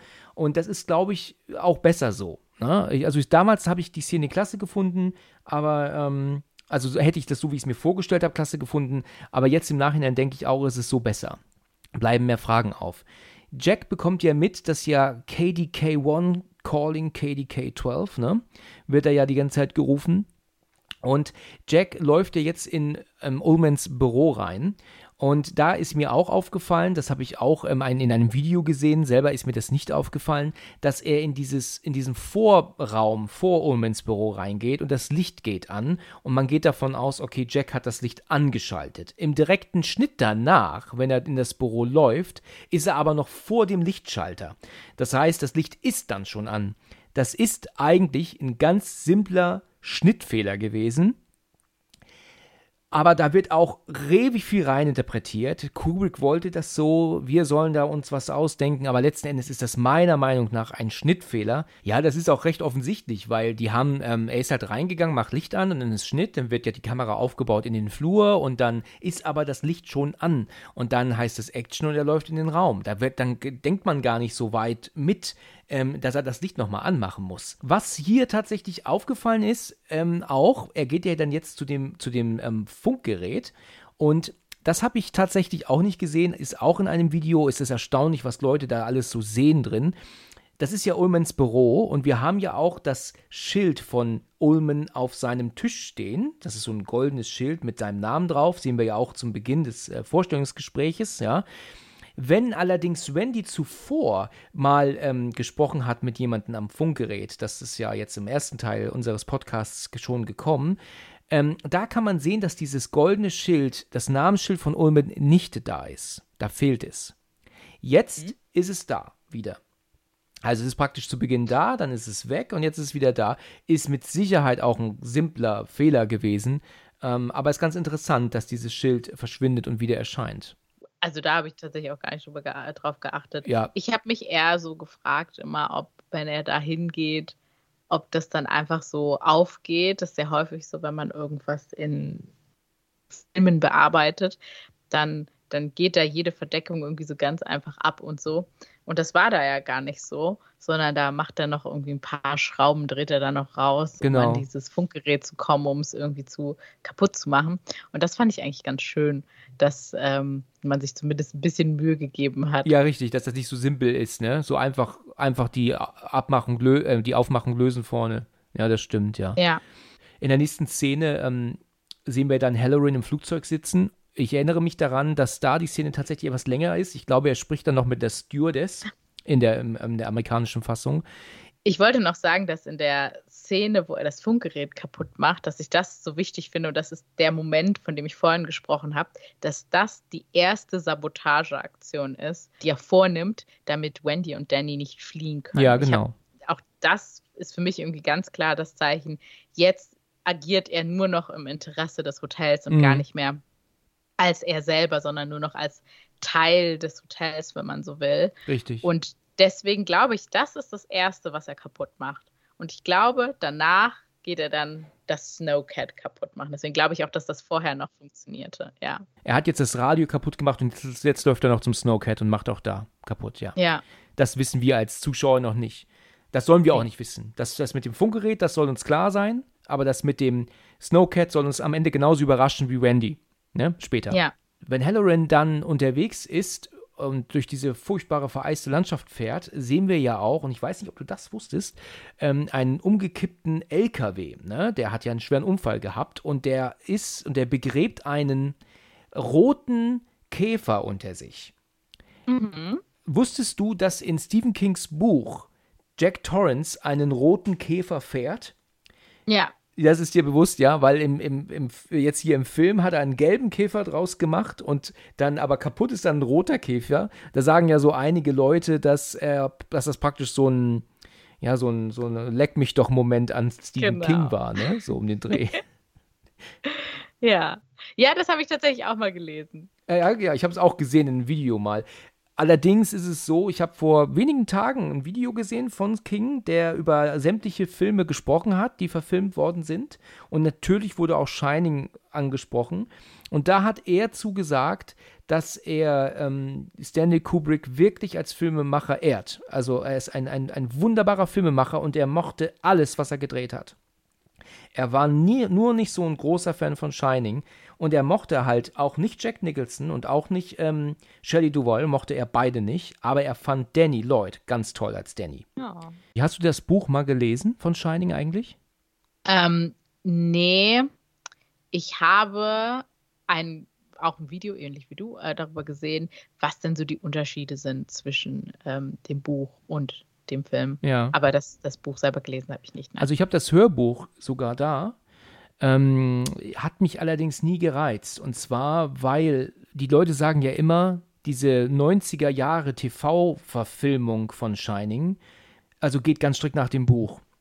Dadurch, dass ich diese TV-Verfilmung aber furchtbar finde, äh, interessiert mich das Buch nicht. Also wenn das Buch wirklich so ist wie die TV-Verfilmung, ja, aus den 90ern, dann ist das ein, dann muss das ein furchtbares Buch sein. Obwohl die Leute sagen, das ist Quatsch, ne, das ist, das Buch ist der Hammer. Aber wie schon gesagt, wenn, also der, der, der, dieser Fernsehverfilmung da, dieser Zweiteiler, der hat seine Momente, ne, das muss ich sagen. Aber der Film letztendlich ist eine Katastrophe. Ja, also das, das, der, der, auch der Junge, der Danny spielt, der, der Hauptdarsteller, Steven Weber, Weber, das ist ein toller Schauspieler, finde ich. Den sieht man in nicht vielen Sachen, aber den finde ich toll. Aber also Rebecca De Mornay spielt ja auch mit, das ist die von Hand an der Wiege, die, das ist auch eine tolle Schauspielerin. Aber dieser Film, diese TV-Verfilmung ist eine absolute Katastrophe. Da, die ist so spannend, mein Gott, also da ist nichts Spannendes dran. Das ist so eine richtige kitschige TV-Verfilmung, wie ja, die alte S-Verfilmung schon halt auch, ne? ja, aber wobei es gibt natürlich Bücher, die sehr viel besser sind als, als der Film. Ne? Ja, ja, das, das also, sagt man geht ja auch. mir bei, genau, ne? Bei den meisten so, wenn, wenn du das Buch gelesen hast und das Buch sehr magst, das geht mir teilweise, äh, Vorsicht, unpopular opinion, sogar bei den Harry Potter-Filmen so, dass ich habe die Bücher so geliebt und ähm, die Filme dann letztendlich habe ich dann auch gesehen, äh, aber sind jetzt nicht, dass ich sage, oh wow, die sind dem Buch komplett gerecht Das geworden. sagt meine Frau auch, ja. Was mich an dem Buch interessieren würde, ist, dass die Geister da sehr viel ausführlicher besprochen werden und man da eine Backstory zu hat. Das ist das Einzige, was ich so ein bisschen schade finde am Film, dass man die Geister ja teilweise sieht, aber du weißt nicht, was dahinter steckt oder wie die halt zu Tode gekommen sind oder in welchem Verhältnis die zum Hotel äh, stehen. Ja, Ja. ja im, im, äh, in dieser Fernsehverfilmung ist es ja auch so, dass du tatsächlich siehst irgendwann, dass sich dann Stühle ja dann bewegen vor den, also sie stellen sich hier in den Weg oder machen dann irgendwie, eine, also sie stößt, stürzt dann drüber. Da ist es dann wirklich ganz eindeutig, ähm, hier sind Geister, ne? Und ähm, das ist äh, tatsächlich äh, hier ja nie so der Fall. Hier bei Shining bist du dir nie so sicher, sind der Geister oder nicht, weißt du? Da weißt du es ja nie so hundertprozentig, ne? Kannst ja so viel rein interpretieren. In der Szene danach sehen wir jetzt ja Wendy durch die große Halle laufen mit ihrem Baseballschläger.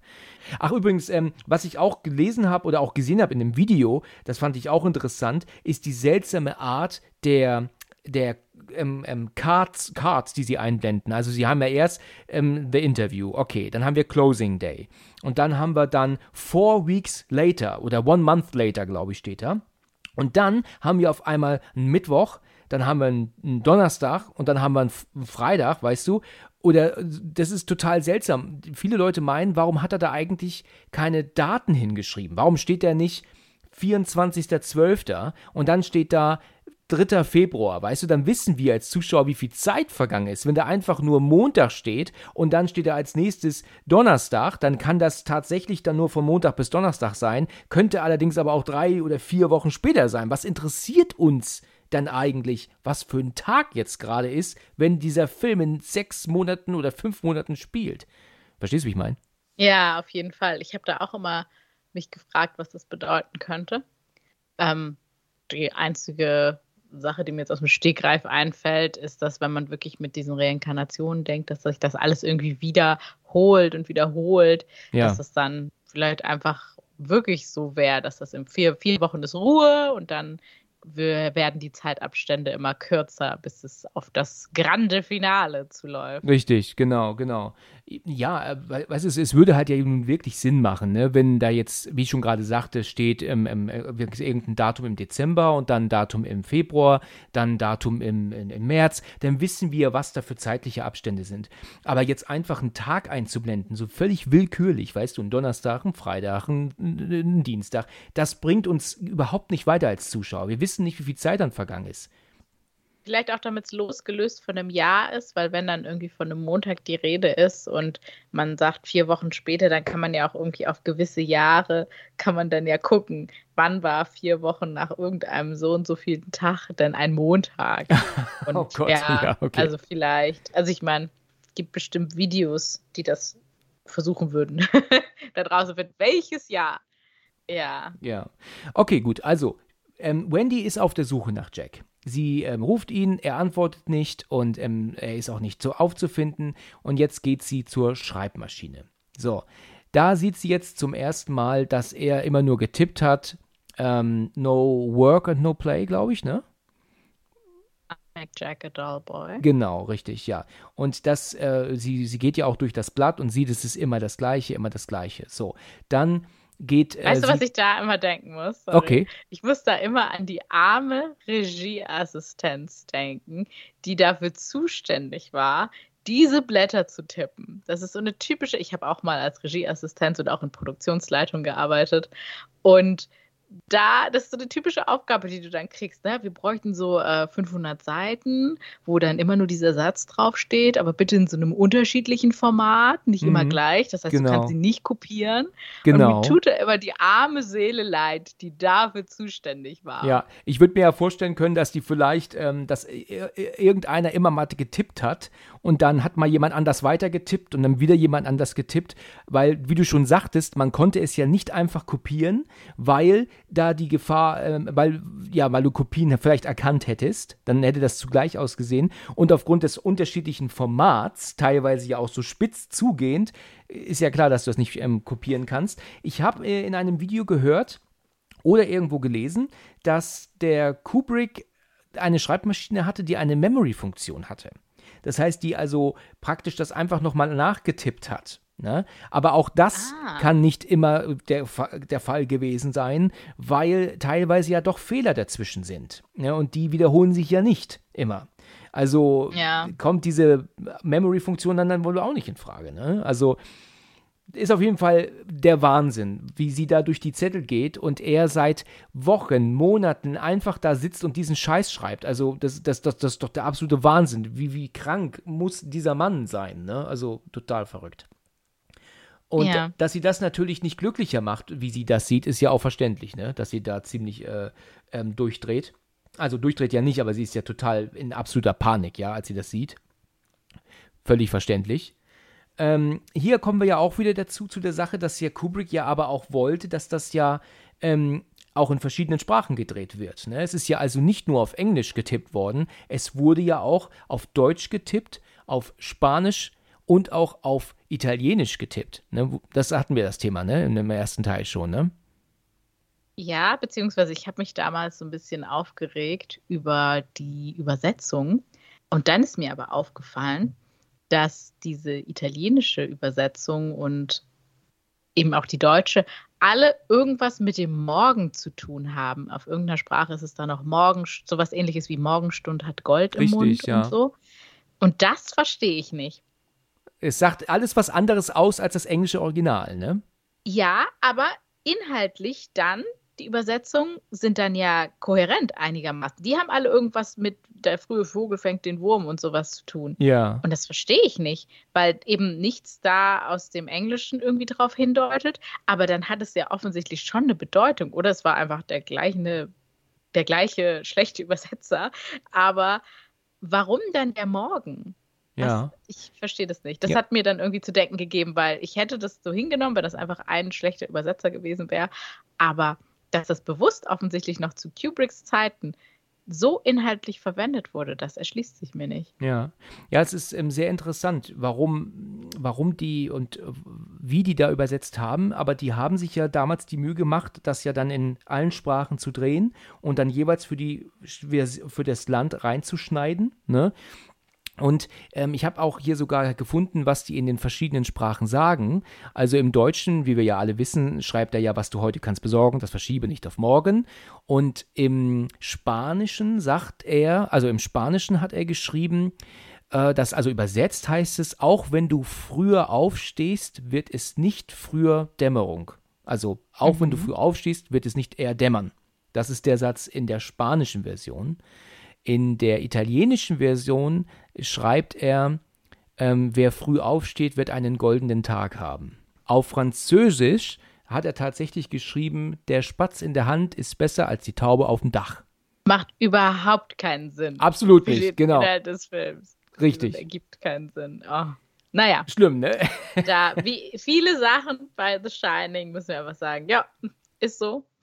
Verstehen wir nicht warum. Gut, okay, also Jack zeigt sich aber allmählich hinter ihr und es ist, ist auch eine Megaszene, ne? Also es ist top gedreht ähm, ähm, und die Musik, ja, wie ich das schon immer sagte, ein Raufgehaue auf den Instrumenten eigentlich. Dann kommt er ja dann ins Bild, sagt, wie gefällt es dir, ne? Oder gefällt es dir, also sein Buch, er weiß ja genau, was er getippt hat für eine Scheiße, ja, also, aber dann noch so zu fragen, wie es ihr gefällt, ne? Und wie er dann da kommt, da finde ich auch wieder, aber das liegt wahrscheinlich auch daran, dass ich damit aufgewachsen bin, wie die meisten von uns, die Synchro wirklich toll. Also mir gefällt es, mir gefällt der Sprecher von Jack wirklich gut, weil sie sagt dann, ich wollte was besprechen und dann sagte er dann so, na schön, was wolltest du besprechen? Das ist so diese, diese, diese verrückte Tonart, die er im in der deutschen Version anlegt, finde ich toll. Also das passt super. Ja. Und das macht er im englischen Original mit Sicherheit auch, aber er ist nicht ganz so euphorisch im englischen Original. Da ist er nur eher, da ist er ruhig, weißt du? Da ist er so ein bisschen ruhiger. Ne? So bedrohlich, ja. Bedrohlicher, genau, richtig. Und im, und im Deutschen merkst du, dass er sie eigentlich eher verarscht. Ja, so kann man das, glaube ich, ganz gut ähm, sagen. Danny bekommt ja mit, worüber sie sprechen. Ne? Sie, äh, sie wollte über Danny reden, beziehungsweise sie weiß es nicht mehr, worüber sie reden wollte. Dann sagt er dann, ja, doch, vielleicht wolltest du ja mit Danny reden. Du meinst, dass er krank ist. Und dann ist er ja mit seiner Art einfach so, so scheiße zu ihr, ne? So, ich denke, du willst, weißt genau, was du meinst, was mit Danny passieren sollte. Und ich möchte es wissen, was mit unserem Danny passieren sollte. Also so spricht er ja dann, ne? Du denkst, er sollte zum Arzt gebracht werden. Ja, und was meinst du, wie, wie, wie, wie schnell? Ja, so bald wie möglich. Dann macht er sie, äfft er sie ja ab, nach, ne? Also, so bald wie möglich, äfft er sie nach, ne? Ist wirklich, dass man halt auch dazu sieht, finde ich halt so interessant, dass man halt, wie soll ich sagen, er kriegt es ja alles mit und ich finde das irgendwie so wahnsinnig unheimlich, wenn man so denkt, dass man seine eigenen Eltern irgendwie im Streit in seinem eigenen Kopf hört, hat ja auch eine Assoziation zu Wahnsinn. Ne? Ja. Ähm, und, und so ist es ja teilweise sogar bei Wendy auch. Also, wenn man jetzt wirklich auf diese Cabin Fever Theorie, also Cabin Fever ist ja diese, diese Verrücktheit, die entsteht, wenn man zu lange in Isolation ist. Aber wenn man das wirklich auf diese Interpretation zurückführt, könnte man ja auch sagen, ja, es könnte halt auch einfach sein, dass alle ein bisschen verrückt werden, wenn man wirklich es komplett ohne Geister sieht. Hm. Und das finde ich in der Szene passt halt irgendwie zu Danny. es ist ja so, dass er ja dann so austickt, ne? Dass er dann auch so, so, ja, ähm, ähm, ist ja eigentlich klar, dass ich mich hier verpflichtet habe, dass ich mich bis Anfang Mai um das Hotel zu kümmern, dass ich einen Vertrag unterschrieben habe. Und dann sagt er dann im, Eng im Deutschen dann auch, ähm, hast du eigentlich nur einen blassen Schimmer von ethischen und moralischen Prinzipien, sagt er auf Deutsch zu ihr. Also es ist ein total ähm, äh, ähm, stranger Satz, finde ich. Das sagt er ja gar nicht im Englischen nicht. Ich glaube, er sagt immer nur, has it ever occurred to you? Has it ever occurred to you? Sagt er immer nur auf Englisch. Also ist dir eigentlich klar, was das alles hier bedeutet, ne? wie wichtig das hier alles ist. Ähm, dann äh, treibt er sie ja die Treppe nach oben. Und da sind mir zwei Dinge aufgefallen, die, ähm, mhm. was ich tatsächlich lange nicht wusste. Ich hatte das auch ähm, in The Others in der Folge, dass ich, habe ich erzählt, dass ich einen Satz und einen Part erst verstanden habe, als ich das erste Mal auf Englisch geguckt äh, habe dann. Ähm, weil die Übersetzung ich zwar gehört habe, aber missverstanden habe. Erst nachdem ich es dann auf Englisch kapier hörte, kapierte ich dann erst, oh Mann, das ist ja so gemeint, ja.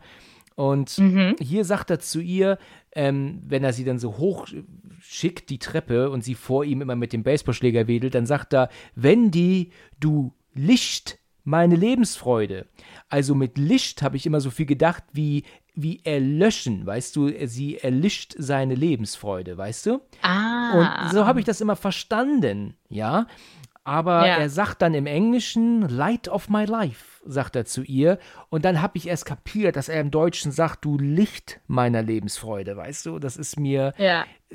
viele Jahrzehnte verborgen geblieben. Dein persönlicher Kafka-Moment, wie diese, was ich am Anfang ja, was du sagtest, erzählt ja. habe. Ja. Das fand ich äh, sehr interessant, als ich das dann mal auf Englisch sehen konnte, um zu verstehen, was sie auf Deutsch sagen. Also ist total verrückt. Ich finde es interessant, dass sie so nach hinten weggeht. Ja, aber ich meine, er hat, weißt du, in dem Fall könnte dieses Umdrehen Zeit verschwenden für sie und er kann sie packen. Ne? Also ich glaube, ja. dass es schon Sinn macht, dass sie rückwärts vor ihm hochläuft. Auf jeden Fall ergibt das Sinn. Ich finde nur im, äh, im Zusammenhang damit, dass wie Danny sich am Ende rettet, ist es doch interessant. Er läuft ja auch weg, weg, weg, weg, weg und dann ein paar Schritte zurück. Und das ist ähnlich, wie sie das hier macht. Und sie kommt ja hier zumindest auch nochmal davon. Ich habe das Gefühl, äh, will sie ja eh, also will ihr jetzt nichts Gutes. Und jetzt kommt dann ja gleich äh, das, wie er sich wehrt, äh, wie sie sich wehrt, Entschuldigung. Ähm, genau, und sie flieht und übertrumpft ihn praktisch rückwärts, genauso wie Danny das am Ende macht. Ja. Aber äh, meinst du, er, er würde sie umbringen? Jetzt? Ja. Ich denke schon. Also, du meinst, dass er jetzt, äh, er sagt ja auch, ähm, sie sagt, sie ist ganz durcheinander, sie will mal in Ruhe überlegen, ne? Und dann sagt er, du hattest in deinem verschissenen Leben genug Zeit zu überlegen, was willst du jetzt mit den paar Minuten doch anfangen? Ne? Genau. Also das ist ja wirklich so eine Andeutung, wie ähm, er will sie jetzt killen, ne? Ja, und er ist auch so von Sinnen. Ja. Also, das ist schon kann also, ich mir schon gut vorstellen, dass ja. das da nicht mehr lange gegangen wäre. Ja, ja, könntest du recht haben, ne? dass er da jetzt den Punkt erreicht hat. Was er ja auch dann sagt zu ihr, ich finde das immer so interessant, dass er auf der einen Seite jetzt wirklich so weit ist, seine Frau umzubringen, wenn wir davon ausgehen, aber auf der anderen Seite noch klar genug ist, ihr gerade zu erzählen, dass er hier einen Vertrag unterschrieben hat, dass er sich bis Anfang mal um das Hotel kümmern muss. Also das ist ja, da vermischt ja Wahnsinn und Realität. Ne? Also es ist ja jetzt nicht so, dass er jetzt einfach nur wahnsinnig ist, wie jetzt zum Beispiel ein Zombie, weißt du, der halt nicht mehr weiß, was er vorgestern noch gemacht hat, dass er nicht weiß, wie er heißt und wer die Leute sind und so, ne? Das ist halt praktisch beides. Er ist wahnsinnig, aber er weiß trotzdem noch, worum es sich hier geht, äh, worum es hier geht, ne? Ich glaube aber, dass er das auf so einer anderen Ebene sagt, dass er einen Vertrag unterschrieben hat. Das ist wahrscheinlich vielleicht auch so eine Andeutung irgendwie, wie so, wie man einen Vertrag mit dem Teufel schließt, Ach so. ungefähr, ne? Dass er sagt, ich habe hier einen Vertrag geschrieben, ich bin hier gebunden, ne? Und dass er, dass sie zwar natürlich denkt, ah, er redet über diesen wirklich schriftlichen Vertrag, aber in Wahrheit ist das Commitment zu diesem Hotel, was ihn ja inzwischen vollkommen vereinnahmt hat, mm, genau, gemeint. Genau. Was mir auch noch aufgefallen ist, ist hier leider auch eine Sache, die wird jetzt keiner, der das hier hört, ungesehen machen können. ja. Und zwar haben wir ja ständig den Schnittwechsel zwischen Jack und Wendy. Wir sehen Wendy und wir sehen Jack, dann wieder Wendy und so, ne? Und du siehst halt ganz stark, dass sie den Baseballschläger unterschiedlich weit hält. Wenn du sie siehst, also Jack von hinten, dann hält sie den Baseballschläger sehr weit oben. Also sie hält ihn gar nicht unten am Griff. Aber beim Szenenwechsel, wenn du ihn siehst, siehst du, dass sie den Schläger wieder tiefer hält. Und das ist halt ständig. Dieser ständige Szenenwechsel, der ja zu unterschiedlichen Zeiten gedreht wurde, logischerweise, ja hast du halt ständig, sie hält den Schläger unten, dann hält sie ihn wieder oben, dann hält sie ihn unten, oben, unten. Also nach jedem Schnitt hält sie ihn anders. Das fällt natürlich auf und das ist natürlich auch echt ärgerlich, ja. Also klar, da ist jetzt kein Fehler an, für, an Shelley Duval, kannst du da jetzt nichts ankreiden, ne? Wer weiß, wie oft die das drehen musste, ne? Und dass sie ihn irgendwann anders hielt als dann in der Szene zuvor oder danach, das, das ist halt einfach dann dumm gelaufen, ne? In dem Moment. Auf jeden Fall. Äh, was ich aber auch so unlogisch finde, ist, dass nachdem sie ihn dann überwältigt hat, dass diese Frau in der Lage ist, den irgendwie da durchs halbe Hotel zu zerren bis in den Kühlraum. Ja. Das finde ich irgendwie so unlogisch.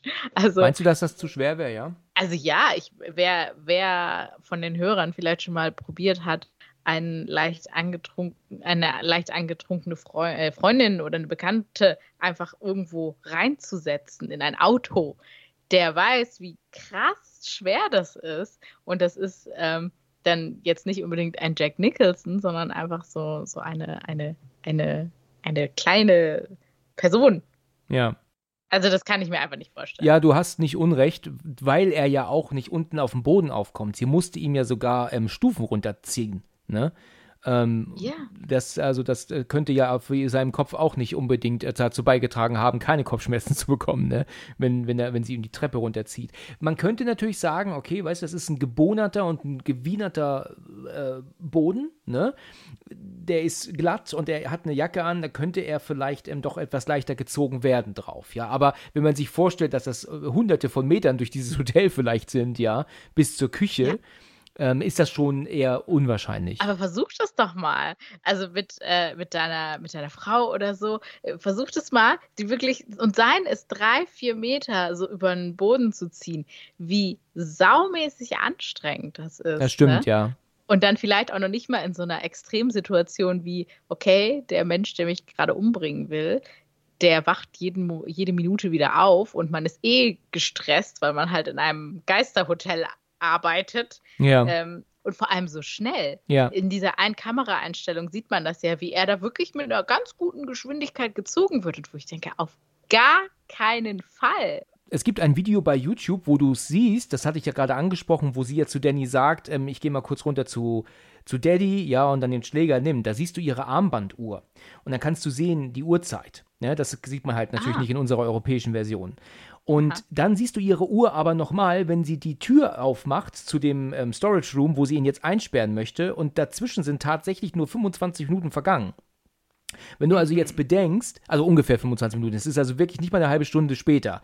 Wenn du also bedenkst, dass sie dann zu ihm gegangen ist, das Gespräch mit ihm hatte, ihn jetzt verletzt hat und dann noch zur Küche geschleppt hat, sind diese 30 Minuten tatsächlich ein bisschen knapp bemessen, ne? um ihn da durch das Hotel zu zerren. Ne? Absolut. Was Wendy hier im Deutschen immer sagt, ist, fass mich nicht an.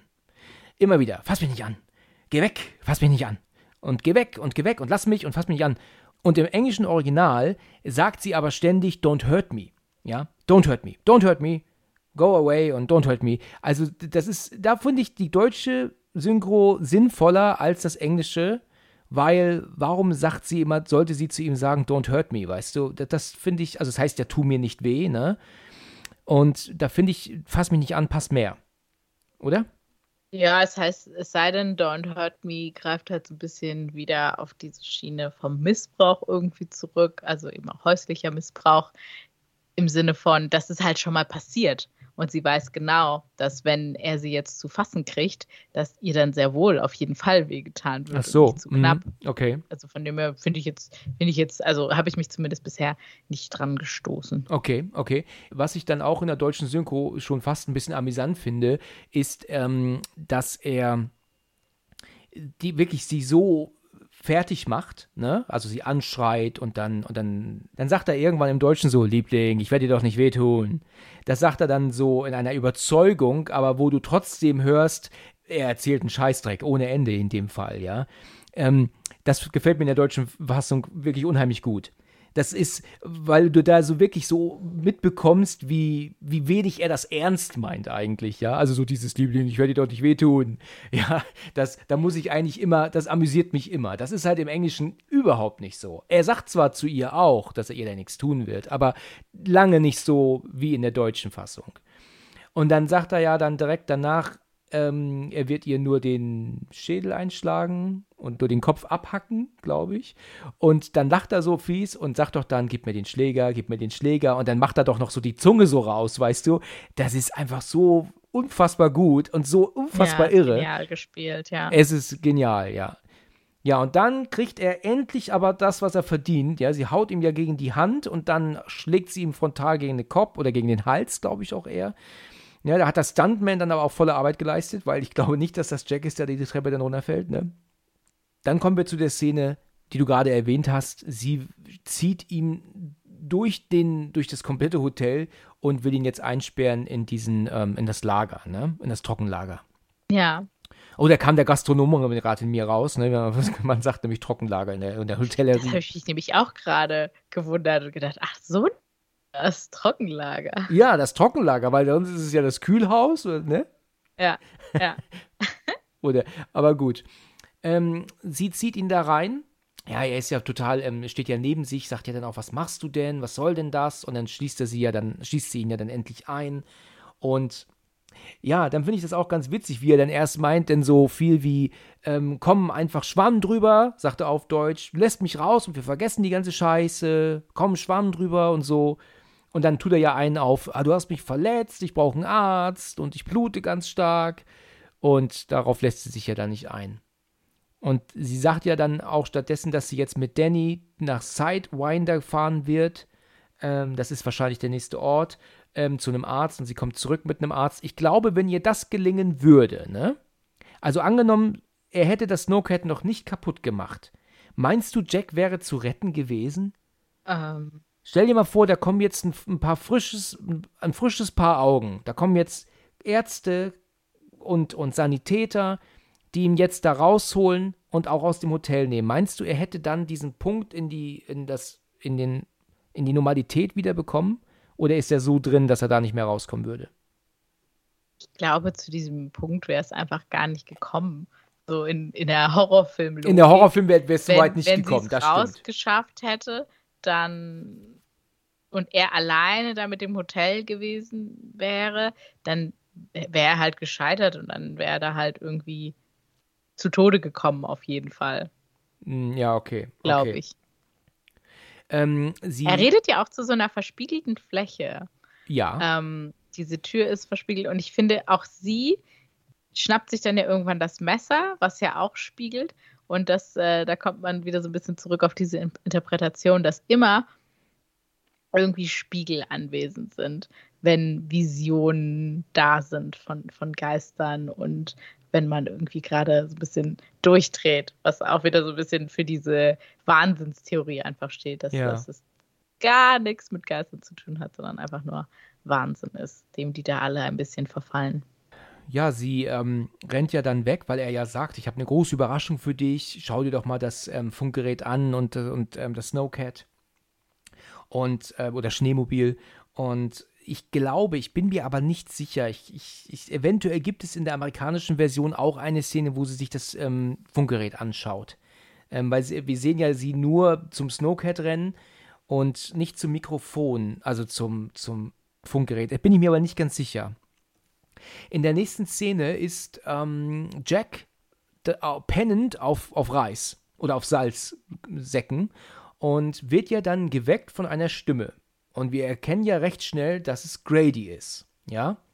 Hier ist Grady, Mr. Torrance. Ne? Der hat übrigens Er sagt sogar Delbert. Er sagt wieder, dass es Delbert Grady ist. Also Sagt er sogar ich habe mich Delbert? nämlich da auch gefragt, äh, ist es vielleicht Charles Grady dieses Mal? Ja, Aber nein, ja. er präzisiert, es ist Delbert Grady. Ja, also es ist auch in der, in, in der deutschen Version absolut nicht, äh, da ist kein Zweifel offen, dass es äh, Delbert Grady ist, weil der im Deutschen eine Synchrostimme hat, die sehr, sehr ähm, prägnant ist. Ja, also wie so ähnlich die Stimme, die deutsche von Ben Kingsley, die ist sehr hoch. Dem sein Sprecher ist sehr quakig im Deutschen. Ne?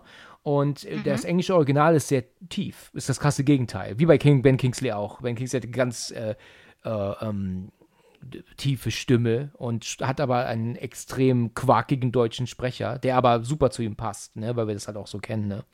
Ähm, ja, jetzt ist die große Frage. Der Grady sagt ja, dass ihre Frau wohl stärker zu sein scheint, als wir alle glaubten. Und dass wir da jetzt äh, ja nicht mehr so richtig ihnen so trauen. Ne? Und dann sagt er dann, das ist jetzt nur momentan so, Mr. Grady, ne? Das ist nur momentan. Ja, können wir dann darauf hoffen und uns darauf verlassen, dass das dann, äh, dass er dann halt sich da jetzt richtig drum kümmert, ja? Und dann sagt er in jedem Fall, geben Sie uns Ihr Wort, Mr. Torrance. Ne? I give you my, ich gebe Ihnen mein Wort. So, und dann ist mhm. man still und jetzt passiert das Unfassbare. Jemand macht die Tür auf. Okay. Schön auch, dass du es so formulierst. Jemand macht die Tür auf. Genau, ja, ja, ich sage äh, nicht, dass es Grady ist. Genau, nein, nein, nein. Ja, deswegen, das ist die große Frage dieses Films. Ja, wer öffnet diese Tür? Und das ist auch etwas, das meine Mutter zum Beispiel wahnsinnig macht. Neben dem Ende noch, ja, wo wir gleich zu kommen. Aber wer öffnet denn da jetzt die Tür? Es gibt ja Leute, die sagen, das ist Danny. Mhm. Es gibt Leute, die sagen, es ist Grady. Er steht ja auch draußen, also ein Geist. Aber was ist deine Meinung? Das ist halt so ganz schwierig, weil alles andere kriegt man ja wirklich einigermaßen weg. Diskutiert. Argumentiert. Genau. Man kriegt es weg argumentiert. Man könnte wirklich sagen, es ist, es ist einfach nur verrückt werden durch Isolation. Mehr ist es nicht. Bis auf diese Szene. Da war zu. Und da gibt es ja auch eigene Videos äh, auf YouTube drüber, wie ähm, was denn Theorien sein könnten, warum denn das aufgeht und so weiter. Ähm, ja, also ich glaube ehrlich gesagt, dass das dieser eine unmissverständliche Punkt ist, wo man, wo man schon gesagt bekommt, äh, es sind Geister, weil ich glaube nicht, dass, also Wendy auf keinen Fall, ja. dass sie ihn da wieder rausgelassen hat. Und, und Danny, eigentlich auch nicht. Wobei ist halt auch wieder die Frage, wenn sie wirklich alle äh, verrückt geworden sind und Visionen hatten und Traumata und was auch immer, kann natürlich auch sein, dass man dann unvorhersehbar agiert. Aber für mich ist es schon so Geister-Confirmation, so auf eine Art und Weise. Ja, richtig. Also ich frage mich da auch schon wirklich seit vielen Jahren, wer das jetzt gewesen sein könnte, wer macht da auf und, und es, ich habe da viele Videos zu gesehen, die sind halt meistens alle englischsprachig, aber da gibt es dann auch welche, die meinen, da ist ja noch eine andere Tür eigentlich. Am Anfang, wenn Halloran, Wendy und Danny aus, der, aus dem Tiefkühlraum wiederkommen, dann ist das ja die gegenüberliegende Tür. Das habe ich ja vorhin erwähnt, ne? Und dann laufen mhm. sie ja nur um die Ecke, um ins Trockenlager zu gehen. So, und diese Tür, aus der sie gerade rausgekommen sind, diese Tür müsste eigentlich noch im Trockenlager sein um die Ecke herum. Ja, da sind allerdings ja. Regale. Das heißt also, dass hinter den Regalen eine Tür sein muss, die auch in den Flur führen könnte. Laut des Films ist es ja aber jetzt eigentlich das Tiefkühlhaus, auch, wenn das vorher eine andere Tür war. Also glaube ich nicht an diese, The an diese dieser These, dass es sich dabei um eine zweite Tür handelt im Raum, durch die er eigentlich gegangen ist. Später, wenn er durch die Küche wieder läuft, sehen wir auch, dass er an dieser Tür vorbeikommt, sogar im Lager. Also, das ist definitiv die Tür, durch die er gerade auch reingebracht wurde von Wendy. Aber äh, andere Thesen habe ich nicht. Ich glaube nicht, dass da ein anderer Raum ist. Telekinese hat irgendjemand in dem Video gesagt. Mein Gott, also man kann doch übertreiben, oder? Naja, aber das wäre dann ja auch was Übernatürliches. Also ob es nun inwiefern das dann übernatürlich ist, ist ja irgendwie auch irrelevant. Ähm, also man sieht ja auch die Tür irgendwie vorher, als Wendy noch da ist, da sieht man ja auch, dass die eindeutig verschlossen ist. Ich glaube auch, dass dieser, dass dieser Angle genau bewusst gewählt worden ist, damit man halt sieht, nee, guck mal, die Tür ist zu. Und klar sind da weitere Türen, aber ich gehe jetzt einfach mal davon aus, dass sie die auch abgeschlossen hat. Ähm, und selbst wenn dem nicht so wäre, ich glaube, der Moment, wo er halt so steht und diese Tür aufgeht, da hat er ja nicht irgendwie die Hand auf dem Türknauf und irgendwie geht es aus wundersamen Gründen doch, sondern ich glaube, er steht mitten im Raum ähm, und es geht halt einfach auf. Richtig. Dass wirklich klar ist, also er war es definitiv nicht. Wendy war es wahrscheinlich auch nicht. Es wäre die einzige Möglichkeit, dass es Danny war, aber das ist halt auch wirklich sehr Unwahrscheinlich. Unwahrscheinlich. Ja, aber ähm, wir sehen ja nicht, dass die Tür aufgeht. Wir hören sie ja auch nur auf, aufgehen. Ne? Also wir hören, sie wird entriegelt. Ähm, vielleicht hat Jack sie letzten Endes ja aber auch doch selber irgendwie aufbekommen. Und wir hören das Aufmachen der Tür nur, was aber eigentlich zu einem späteren Zeitpunkt vielleicht war. Weißt du, dass also das, was wir sehen und hören, gar nicht der gleiche Zeitpunkt ist. Ja. Das wäre halt auch eine Möglichkeit, ne? Aber es passt halt auch dazu, dass zu dem Gespräch, das die vorher geführt haben. Das war ja wirklich so ein Gespräch wie, ach, du kriegst es hier nicht hin. Und ich glaube, dass das Hotel ihn so gewissermaßen abschreiben wollte. Ne? Und dann hätte das Hotel ihn wahrscheinlich umgebracht, davon gehe ich jetzt mal aus. Ähm, und er sagte, nee, nee, nee, ich krieg das noch hin, ich krieg das noch hin, gib mir noch eine Chance. Und sobald klar ist, gut, er kriegt noch eine Chance, geht das ja auf. Das wäre ja auch ein irres Timing sonst. Dass es genau in dem Moment passiert. In der Szene darauf sehen wir jetzt hier Halloran, wie der ja ähm, mit seinem Schneemobil ja unterwegs ist. Ich glaube, im, ähm, in der amerikanischen Fassung sieht man auch noch eine Szene, wie er sich das überhaupt leiht. Ne?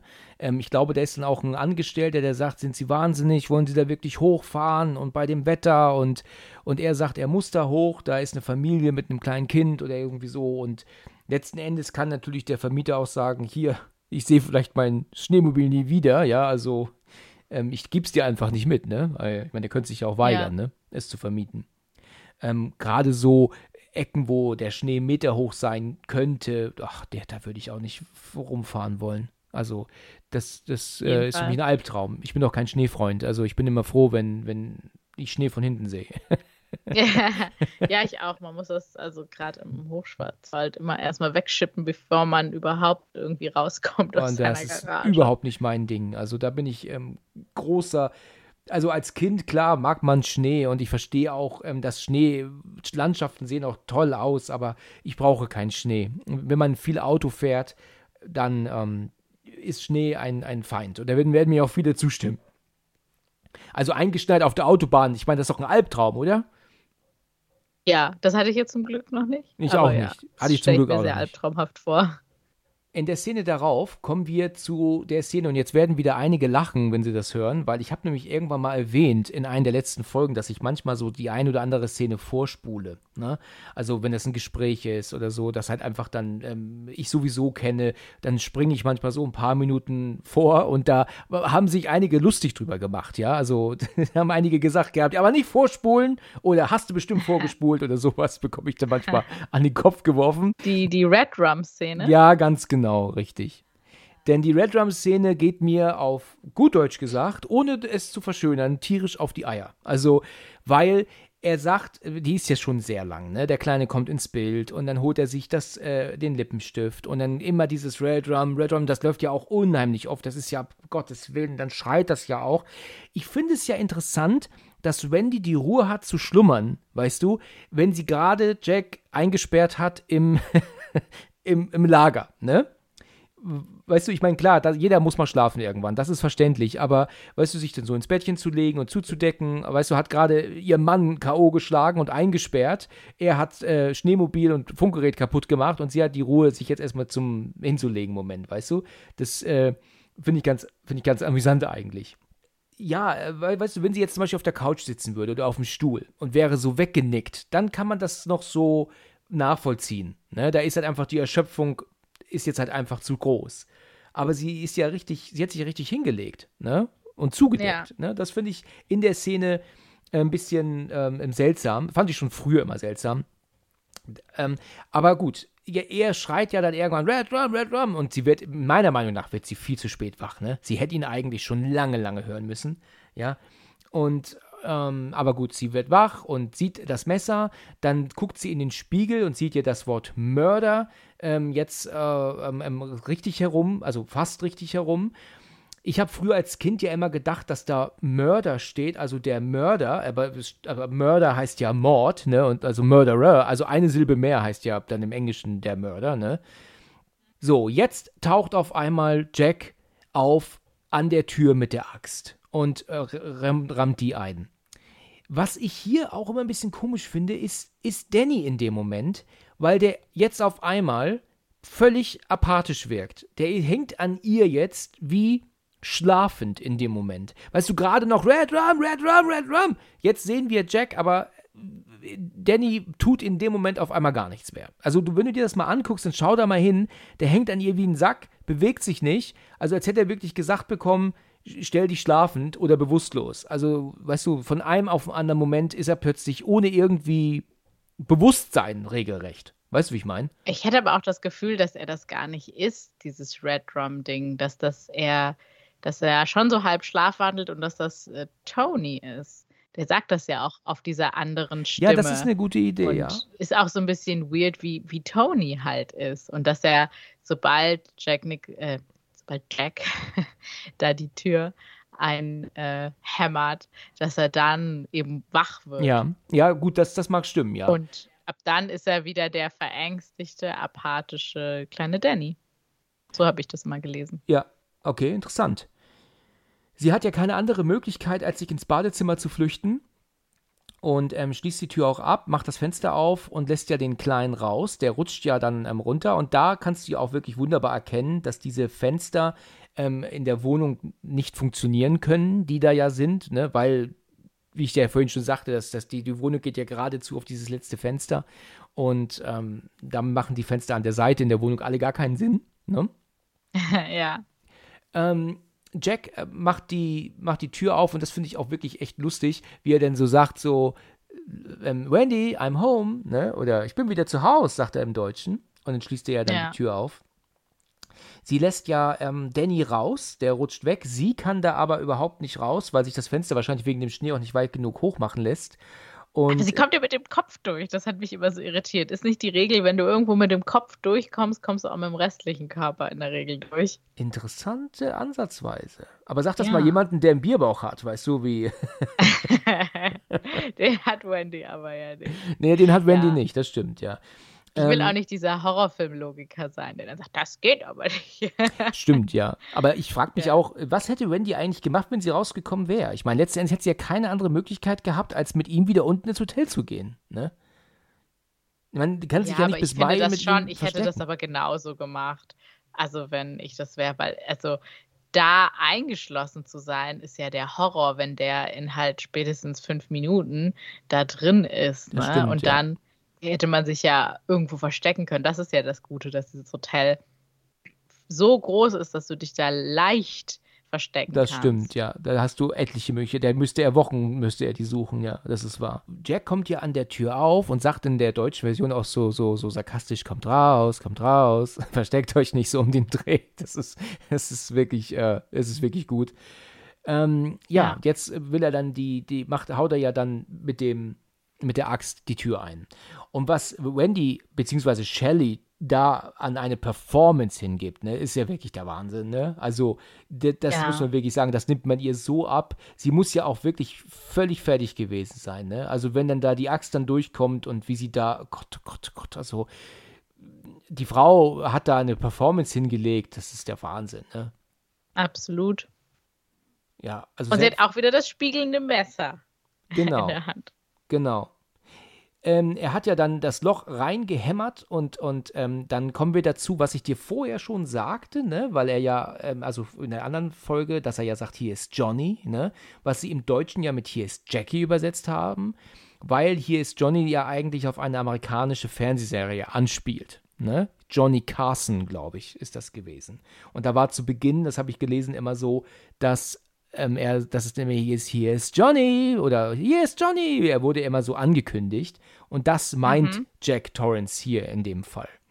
Aber für. Wusstest du, dass das eine Impro wahrscheinlich war von Jack Nicholson? Dass er schon das so meinte? Ja, genau. Und dass Stanley Kubrick selber die Serie gar nicht kannte. Oh, das wusste ich gar nicht. Okay. Also das habe ich auch, in, in- auch so äh, mal, mal eben gehört. Also, dass das tatsächlich auf Jack Nicholson zurückgeht und nicht auf Kubrick. Ah, ja, also es ist keine geschriebene Line im Drehbuch. Okay, also war das improvisiert. Da kann man mal sehen. Kann man mal sehen. Interessant. Ähm, ja, er will ja dann die Tür aufschließen und sie haut ja dann ihm mit dem Messer mal voll auf die, auf die Hand. Jetzt kommt allerdings Halloran in dem Moment an. Jack und auch Wendy hören das Schneemobil und fragen sich ja auch, wer zum Teufel kommt jetzt da. Ist dir da aufgefallen, und das hat mich schon vor 20 Jahren wahnsinnig gemacht, dass jetzt ein zweites Türpanel fehlt hier allerdings und nicht mehr nur eins? Ist dir das mal bewusst gewesen geworden? Nee. Oh, oh, das ist eines der, der, der krassesten Fehler im Film, weil diese, diese Tür besteht ja aus zwei Paneelen, ne? Also eins links, eins rechts. Und er haut ja das rechte kaputt. Ja. So, und jetzt nach dem Szenenwechsel fehlt aber das linke komplett auch. Das siehst du in der Szene, wenn du Jack von hinten siehst. und er sich, ähm, und er sich umdreht, wenn er hört und horcht, da fehlt einfach wie ausgeschnitten das zweite Panel. Also das musst du mal echt mal drauf achten. Ähm, ich habe mir gedacht, das kann doch nicht wahr sein. Wie ist das möglich? Wie kann so ein Fehler passieren? Ähm, ich habe ja gedacht, dass Ja. die vielleicht was geschnitten haben. Ne? Dass da also in der amerikanischen Version die Szene länger ist. Aber das ist ein ganz böser, bitterer Fehler, weil es wahrscheinlich nicht so ist. Also, dass da was ähm, länger ist, ist für mich ein Rätsel, warum das nicht aufgefallen ist. Ähnlich wie bei ähm, Trinken und Essen in Filmen ist, glaube ich, Hacken auf eine Tür einhacken sehr, sehr schwierig, das, Das stimmt, auf die das gleiche stimmt. Art zu machen. Nur ist es halt aber so, dass ähm, er ja nur die rechte Seite ja eingehauen hat. Die linke war ja noch intakt. Also die ist ja auch immer intakt geblieben. Und in der nächsten Szene fehlt die halt komplett. Und das ist ja nicht, die war ja nicht Bestandteil der Szene. Also es ist halt einfach etwas, das Ja. fehlt. Es ist genauso wie der Stuhl, der im Hintergrund auf einmal weg ist und dann wieder da ist, weißt du? Also, Ja. Aber das ist, äh, kann man mir erzählen, was man will. Das ist ein Fehler. Das ist also nicht etwas, das Kubrick sich da jetzt ausgedacht hat. Also- Nö, das glaube ich tatsächlich auch nicht. Ja, also wenn du mal dran denkst, schau mal, du wirst es ähm, ähm, nie wieder nicht sehen. Gut, Halloran kommt an. Er hat die ewig lange Reise hinter sich gebracht. Der hätte Wendy ja eigentlich, weil wir ja auch das Fenster sehen jetzt, Halloran parkt ja davor, aus dem Fenster rufen können, ähm, ähm, wir brauchen Hilfe, wir brauchen Hilfe oder irgendwie so. Ne? Eigentlich, weil Jack verschwindet ja. Er geht ja runter. Ne? Ja, Das heißt also, da hätte man ihn warnen können. das ist eh so eine sehr traurige Storyline, finde ich. Ja, allerdings, ne? Der arme Mann, oder? Der ist seit, seit, seit Tagen unterwegs, reist durch, durch ganz USA, wo auch immer er wohnt, um dann letzten Endes nur gekillt zu werden nach wenigen Momenten. Im ne? Eingangsbereich. Ja. Direkt da. So schnell abgefertigt Richtig. einfach. Und ich weiß, man sagt irgendwie immer am Ende, ja, aber nur durch diese Ablenkung haben die beiden ja überlebt und er hat sie praktisch gerettet. Aber denke ich, nein. Und der, ich glaube auch im Buch stirbt er auch gar nicht. Das ist ist schade. Das mag stimmen, ja. aber es das ist mag ja stimmen. auch so eine Horrorfilm-Eigenheit, dass, dass da auch ähm, äh, dass, dass da schwarze Menschen relativ schnell sterben, Ja. leider. Ja, wir kommen ja zu der Szene, wo ich mal gelesen habe, dass sie die 93 Mal gedreht haben. Oh Gott. Und das ist die Szene, wo ähm, ähm, Halloran praktisch nur aus dem Snowcat aussteigt und ins Hotel läuft. Das wurde angeblich 93 Mal gedreht. Und- Und dann Scatman Crothers, das ist ja der Schauspieler von Halloran, hat dann irgendwann gesagt, Stanley, 93 Mal, also so um den Dreh, also so können wir nicht endlich mal weitermachen, so um den Dreh. Ich meine, wie oft will man drehen? 30 Sekunden, wie jemand aus einem Auto in ein Hotel geht, weißt du? Also da wird nichts Ja. gesprochen, da wird nichts ähm, gezeigt oder auf was reagiert. Es wird nur ausgestiegen in eine Tür gelaufen, weißt du? Warum dreht man das 93 Mal? Das ist doch Wahnsinn, oder? Ja, also, also ich habe mal gehört, ähm, ähm, auch in einem Bericht gelesen, wurde allerdings falsch übersetzt, weil da hieß es nämlich, dass Kubrick bis, zur, bis zum Take 35 nie etwas gedruckt hat. So wurde das übersetzt. Das ist natürlich eine Fehlübersetzung. Damit heißt es, also mit Printed, glaube ich, heißt es, damit ist wohl gemeint, dass diese, dieser Take jetzt behalten wird als mögliche Szene für den Film. Das ist damit gemeint. Aha. Und wenn sie jetzt gesagt hat, dass bis, bis Take 35 nichts gedruckt, geprintet wurde, heißt das also schon, dass er die ersten 35 Takes generell nie genommen hat. Ja, also 35 Ja. Mal wurde es gefilmt, aber für den Film war es sowieso nie äh, benutzt, weil erst danach war er zufrieden, so um den Dreh, ne? Das war praktisch Aufwärmen. Ja, Ja, genau, zum Aufwärmen, für die Schauspieler. Das Ja. ist natürlich, wenn du das mit den damaligen Verhältnissen vergleichst, die haben damals mit Filmrollen gedreht. Weißt du, wenn du etwas ähm, im digitalen Zeitalter drehst, kannst du 35 Mal eine Szene drehen und löscht sie danach einfach immer wieder. Oder zwischendurch irgendwann mal, um Speicherplatz frei zu machen. Aber damals war das nicht möglich. Dann hast du deine ganze Filmrolle verbraten mit, mit, äh, mit der gleichen Szene, wie zur Tür gelaufen wird, ne? Also, es ist doch Wahnsinn. Auf jeden Fall. Ja, gut. Halloran kommt an. Er läuft durch das Hotel und sagt Hallo. Jack ist gleichzeitig mit der Axt unterwegs und ähm, ja, versteckt sich natürlich hinter eine der Säulen, bis Halloran dann vorbei ähm, kommt. Und dass natürlich die Tür offen ist, muss ihm ja schon eigentlich komisch vorkommen, ne? Ja. Bei dem Wetter. Sowieso irgendwie schade, dass auch Halloran irgendwie alles, alles sieht von sehr vielen Kilometern weit weg. Irgendwie Ja, hören richtig, kann das im genau. Hotel, was irgendwie nicht stimmt. Und, und da jetzt aber kann er, kann er keine Bedrohung sehen. Da sieht er keine Bedrohung, richtig. Und aber auch mit Hallo, Hallo irgendwo reinzukommen, ist ja auch ein klassischer Horrorfilmfehler. wo Ja, du das denkst, stimmt. Ja, Ja, du weißt weißt doch, dass da nichts Gutes passiert. Wie- Richtig, und es ist ja auch, gibt ja auch mehrere Möglichkeiten für ihn auch. Er muss ja, er, dass er jetzt da in der Eingangshalle direkt auch einen von den drei erwarten kann, ist doch auch eher unwahrscheinlich. Wieso, er weiß doch, wo die wohnen. Weißt du, die Wahrscheinlichkeit, in die Küche zu gehen und da Wendy beim Essen machen anzutreffen, macht doch, ist doch wahrscheinlicher, als jetzt in der Eingangshalle rumzurufen. Weißt du, warum, er könnte auch zu, der, zu, zu dem Zimmer gehen von denen. Na, er weiß ja, wo die Ja. wohnen. Aber, aber dann weißt du, so ziellos da durchzuschleichen und zu rufen, es sei denn, er weiß, dass Gefahr schon naht. Also, dass Gefahr da ist, definitiv, sonst hätte er nicht, äh, hätte Danny ihn nicht gerufen. Ähm, das wäre halt natürlich eine Möglichkeit, ne? Und dass er deswegen schon weiß, hier stimmt was nicht. Oder er wollte sich tatsächlich opfern. Wenn er wirklich alles wusste und auch wusste, dass, ähm, dass er praktisch nur helfen kann, wenn er eine Ablenkung wird, ein Kanonenfutter sozusagen, könnte er auch sein. Meinst du? Also praktisch so, er opfert sich. Na, also, dass ich das jetzt als unwiderlegbar da reinlese, würde ich jetzt nicht sagen. Aber irgendwie, ich finde es halt wirklich sonst sehr seltsam. Gut. Ich finde es dann schon irgendwie angenehmer, irgendwie zu denken, dass das eher so ein Ich lenk sie ab, rettet euch Moment ist. Ah ja, okay. Okay. Ja, und am besten noch mit dem Schneemobil Türm und er bleibt alleine mit Jack zurück, ne? Das wäre ja auch super nett. genau. Das finde ich nämlich auch. Das fand ich auch, wenn die dann wegfahren. Ach nee, sie sieht ihn ja. Sie nee, sieht ihn ja, sie weiß, dass er, dass er ihn umgebracht hat. Man hätte aber trotzdem noch gucken können, ob da wirklich gar nichts mehr zu machen ist. Und nicht einfach sagen, oh, Schneemobil, ich äh, nehme dich äh, nach, nach mir die Sintflut so ungefähr.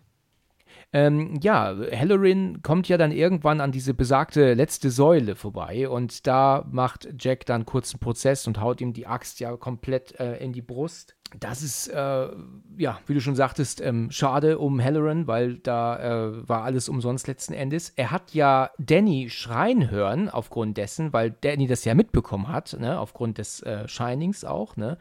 Er hatte sich ja eigentlich sehr gut versteckt. Er wäre nie gefunden worden, kann man davon ausgehen. Erst recht, wenn er das Versteck zwischenzeitlich wechseln würde, ne? Und er äh, ist ja in so einem, in so einem kleinen, ja, in so einem, wie sagt man das? Es ist halt so ein Fach, ne? Für, für, für Töpfe, Pfannen und sowas, ne? Da ist er drin. Ja. Aber er türmt ja dann raus und rennt weg und Jack hinterher. Dann kommen wir zu Wendy, die ja durch das ähm, Angest Angestelltenflügel ja ähm, läuft. Das ist ja der gleiche Flügel, wo sie ja wohnen. Wo sie ja auch nach Danny sucht. Gleichzeitig muss sie ja davon ausgehen, dass Jack um die Ecke kommt. Also, das ist auch ähm, echt bitter. Und wir kommen dann zu dieser Szene, wo wir jetzt den Bärentypen sehen, also den Typen in diesem Bärenkostüm mit aber freien Hinternteil, ja, der sich ja dann auf, ich meine, wir wissen, was das für eine Andeutung ist, ne? Also was für eine, was da angedeutet wird, ne? Ist ja klar, ne? Ja. Das ist das. Auf diese Szene wollte ich eben auch äh, zu sprechen kommen. In dieser Theorie, dass es eben doch um, um sexuellen Missbrauch geht. Ähm, ja, weil diese Szene kommt zwar so auch im Buch vor, aber anders. Also da gibt es erstmal eine Backstory überhaupt zu jedem, jedem Geist oder jedem Geisterduo. Und im Buch ist diese Figur kein Bär, sondern ein Hund. Ach ja. Mhm. Was eben noch dazu kommt, ist eben, was du eben schon angedeutet hast, der ist ja schon sehr eindeutig sexuell äh, konnotiert da. Und was halt von auch so ein bisschen dazu passen würde, ist, dass erst offenbart sich der, der Shelley beziehungsweise äh, der Frau halt die, der Schrecken von allem, wenn halt klar ist, ah, okay, mein, mein Mann hat meinen Sohn sozusagen sexuell missbraucht. Das ist die, das ist die Interpretation so dazu. Also das ist, und ich war, also ich habe auch nicht gesagt, dass, es, dass ich da jetzt total mitgehe, aber es muss schon irgendwas bedeuten, finde ich. Weil dann ausgerechnet diesen Geister einfach zu übernehmen und auch an so einer wichtigen Stelle, es ist ja nämlich die allererste Geisterbegegnung, die äh, Shelley überhaupt hat. Richtig. Also Wendy, meine ich. Wendy, ja, äh, ja klar. Genau. Das stimmt. Ja. Das ist die erste Begegnung. Jetzt sieht sie zum ersten Mal auch Geister. Und in der amerikanischen Version sieht sie später sogar auch noch Skelette in der Halle, in der Eingangshalle. Und Spinnweben, alles Spinnweben überzogen. Ich weiß nicht, ob du das weißt. Ja, doch, dieses Spinnwebenbild habe ich auch mal gesehen. Ja, da stellt sich mir natürlich die Frage, wenn sie doch jetzt aber auch Geister sieht, dann ist doch das Rätsels Lösung eigentlich, dass es sich hierbei um Geister im Hotel handelt. Wenn diese Vision und sowas alles nur bei Jack geblieben wäre, kannst du argumentieren und, und diskutieren und so weiter und so fort. Das kannst du hier allerdings nicht mehr, oder? Ich meine, warum sieht Wendy denn jetzt Geister? Dann muss man doch auch sagen, Jack hat Geister gesehen. Und, Jack, und Geister haben ihn auch aus dem, aus dem ähm, Trockenlager gelassen. Ja, gesagt, wenn man der Interpretation folgt, eben auf jeden Fall. Und das ist ja eigentlich auch die Interpretation, der ich irgendwie so näher stehe. Wenn man sich das jetzt wirklich anders erklären will über Wahnsinn und diese Tür mal außen vor lässt, dann ist es natürlich klar, dass wenn man lange in Isolation ist, dass, dass sie dann eben auch, entweder sie werden alle verrückt oder es gibt dort Geister. Ja. Und deswegen erschließt sich mir das schon, dass, dass sie dann eben auch Geister sieht und dass sie deswegen nicht, nicht auch böse ist oder so. Das ist Mhm. schon, sie sieht das jetzt einfach und man kann es, wenn man eben dieser sexuellen Belästigung ähm, Theorie folgt, dann kann man es eben auch so sehen, das ist der Moment, in, der, in dem es ihr klar wird, nee, es, es gab da einen sexuellen Missbrauch an Mhm. dem Kind. Jack rennt ja raus und Danny ist draußen, versteckt sich hinterm Schneemobil. Der Kleine rennt in das Labyrinth rein. Mittlerweile, seltsamerweise, ist der Anfang, also der Eingang des Labyrinths auch einmal plötzlich auf einer anderen Seite als zuvor. Ne? Ich weiß nicht, ob du das mal gesehen hast. Eigentlich war der Eingang ja immer seitlich und jetzt ist er plötzlich direkt gegenüber vom Hotel. Hast du das mal gemerkt? Also jetzt, wenn du sagst, fällt es mir auf. Ich weiß auf jeden Fall, dass, dass wenn ich darüber nachdenken müsste, wo er jetzt ist, wäre das so seitlich. Und ja, sie geht dann einfach direkt, äh, er rennt dann direkt gegenüber. Gerade drauf zu, rein, ne? Ja, genau, ja. genau. Ähm, ist mir auch vorher nie aufgefallen. Und Jack rennt ihm nach und sie und er folgt ihm ja mit der Axt durch das Labyrinth. Da gibt es einen Typen, der hat was geschrieben und da hat er auch tatsächlich nicht Unrecht, dass es Unsinn ist, dass das Labyrinth von innen komplett beleuchtet ist. Man könnte meinen, dass nachts natürlich Leute nicht das Labyrinth betreten dürfen, ja, einfach aus reiner Sicherheit vielleicht. Also gibt es eigentlich keinen Grund, die Ecken mit Lichtern zu äh, versehen und komplett mit Strom, oder? Was, wie siehst du das? Naja, für mich ist halt vor allem, wenn die Seiten des Hotels so krass eingeschneit sind, dann dürfte eigentlich auch das Labyrinth müsste sehr viel höher eingeschneit sein und auf jeden Fall so hoch, dass diese Lichter halt nicht mehr zu sehen sind. Ja, ja, genau, genau. So, so habe ich das tatsächlich noch nicht gedacht. Aber so dieses Argument, dass ähm, es keinen Sinn macht, ein Labyrinth ähm, auszuleuchten, we- weißt du, äh, ist eigentlich, eigentlich schon gegeben. Warum sollte man das tun?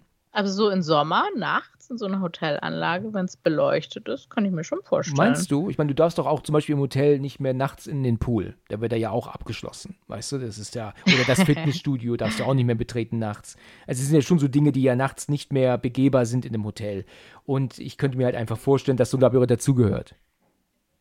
Vielleicht, ja. Wendy ist jetzt unten in der Halle angekommen und sieht Halloran tot am Boden liegen, bekommt auf einmal eine zweite Vision von diesem Mann, der ähm, ja verletzt ist, der diese, diese blutende Wunde hat, über komplett über das ganze Gesicht, ja. Und ja, sagt doch dann, großartige Party, ne? Was hat denn das mit denen auf sich? Ist er warum ist er ist zwar jetzt auch eine Geistererscheinung, aber er ist jetzt praktisch ein verwundeter Gast. Wa warum? Wa- Weißt du da irgendwie, hast du da eine Ahnung für? Also der hat halt im Buch auch ein, ein bisschen Backstory zumindest und begegnet, glaube ich, sogar Wendy und Danny. Aber das ist auch so der Geist, der, der mich am meisten stört, muss ich sagen. Weil, wie gesagt, das andere, da bin ich jetzt schon drauf eingegangen, dass das äh, auch was anderes irgendwie bedeuten könnte. Ähm, und dass sie überhaupt einen Geist sieht, ja, okay, aber der ist einfach so random. Und der sagt ja auch nichts aus, irgendwie, wo man drüber nachdenken könnte. Großartige Party heute. Weiß nicht. Also mit dem kann ich wenig anfangen. Wenig anfangen, genau, genau, das sehe ich auch so. Ja, Danny ist weiterhin auf der Flucht vor Jack. Und jetzt kommen wir tatsächlich auch zu diesem Punkt, wo es allmählich dann aufs Ende zugeht. Ne? Er, er, denkt sich ja diesen Trick aus, dass er ja äh, wieder in seine eigenen Spuren wieder zurückläuft, springt zur Seite und macht seine Spuren weg, sodass Jack nicht mehr die Möglichkeit hat, seinen Spuren zu folgen, weil sonst war es natürlich immer ein leichtes für ihn natürlich. Ne? Jack folgt ihm ja auch bis zum Ende seiner Schritte und ja, ich glaube, er ist da auch in der Mitte, ne? Die sind in der Mitte des Labyrinths ich glaube, dass, dass Danny, das sehen wir zwar nicht, aber er hat es schon geschafft, in den Monaten eigentlich das Labyrinth auswendig zu kennen, ne? Also er weiß genau, wie er zu laufen hat, um in die Mitte zu kommen und auch wie er wieder rauskommt, ne? Ja. Ich glaube nicht, dass das, das Zufall ist, schon. dass er sich da auskennt.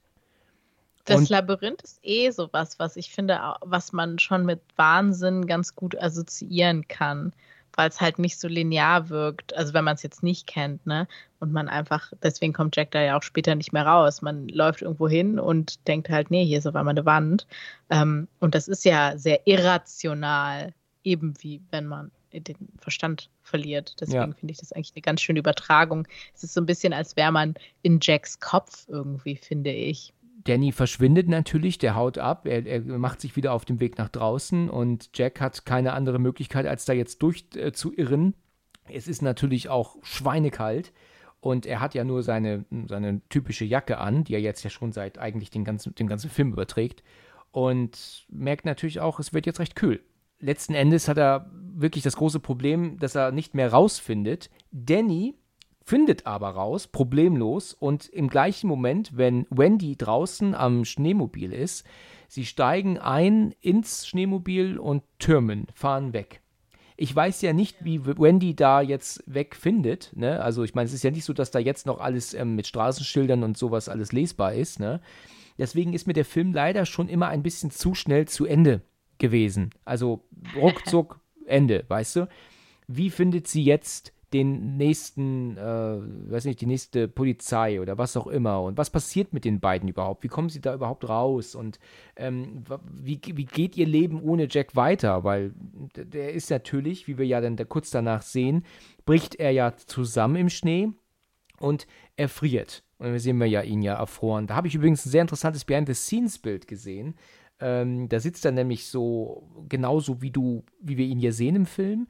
Allerdings ist das Bild von der Seite fotografiert und da ist im, hinter ihm so eine Art ähm, ähm, Gerüst gebaut worden, das, wo er seinen Kopf anstützen kann. Warum auch immer. Das weiß ich nicht warum, aber da habe ich gesehen in einem, in einem re recht interessanten Szene.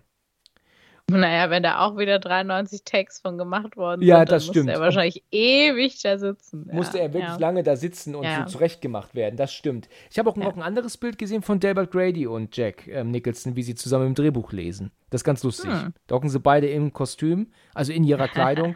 und hocken aber dann irgendwo so ähm, auf, auf so Schwarz-Weiß-Bild ist das, wie sie beide sich ähm, im Drehbuch lesen. Also das fand ich auch ganz witzig. Ja, also zu dem, was du gesagt hast, dass der Film dann eigentlich ganz schnell vorbei ist. Ich hatte auch den Eindruck, dass das ging dann ja doch relativ easy.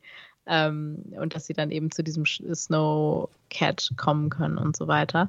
Genau. Und ich fand vorher sieht Wendy aber ja noch einmal das, was Danny auch gesehen hat, dieses Blut, was da aus dem Fahrstuhlschacht kommt. Und ich finde, da sieht man das eigentlich auch ganz gut, wenn sie da hinläuft. Ja, richtig. Dass dass man schon so ein bisschen nachempfinden kann, dass das zwei Augen und ein Schlund sein könnten. Praktisch so wie das Gesicht des Hotels.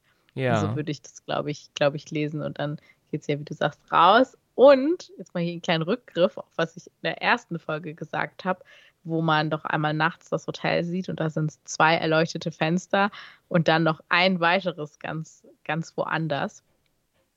Und ähm, danach habe ich den Eindruck, wenn sie rausrennen vor dieses Snowcat, da sieht man noch das Licht im Badezimmer, wenn sie wegfahren. Also ja. da, wo sie dann rausgekraxelt ist. Aber es ist ja ein einsames Licht. Und man sieht jetzt zwar nicht, man sieht zwar nicht komplett das, das äh, äh, Hotel, nichtsdestotrotz ist aber ein einsames Fenster. Und das wäre eigentlich auch, finde ich, ganz schön zu lesen, dass vorher waren die halt da zu dritt. Aber der Moment, wo Wendy und Danny es schaffen zu fliehen, sieht man nur noch ein Fenster, nämlich Jack, der dann da ja auch da äh, elendig zugrunde geht und erfriert. Genau, so ist es. Und dann habe ich gelesen, dass es tatsächlich noch eine weitere Szene gab, die aber dann ähm, rausgenommen wurde und auch nicht existiert mehr. Und zwar sieht man Wendy und Danny im Krankenhaus wohl und der Ullman, der Hoteldirektor, ist bei ihr am Bett und sagt ihr, dass sie Jack nicht gefunden haben. Der ist also nicht auffindbar. Und ja, ich weiß jetzt nicht, wie der, der weitere Textverlauf dann ist. Ähm, das sagt auch noch, dass sie keine Geister oder gar nichts gefunden haben, einfach im Hotel. Okay, okay, also, also, also gar nichts gefunden. Also auch Jack wurde nicht entdeckt. Und das hat aber wohl damals im ähm, Testpublikum nicht gefallen, hat dann wohl zu viel ähm, darauf hingedeutet, dass das alles dann doch wohl Geister sind und mit übernatürlichen Dingen zugeht und es soll ja so ein bisschen offen bleiben. Und deswegen hat sich Kubrick dann dazu entschieden, diese Szene ähm, zu schneiden und ist auch nie wieder aufgetaucht. Also die existiert ähm, nicht mehr. Zumindest nicht in, in kaufbaren Versionen. Ob die jetzt irgendwo man die sehen kann, das weiß ich jetzt nicht.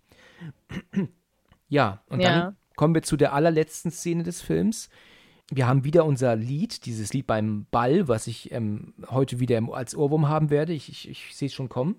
Die Kamera geht allmählich auf dieses eine Bild zu. Und dann haben wir da diese Menschenmenge. Und auf dem Bild ist auch Jack Torrance dann zu sehen.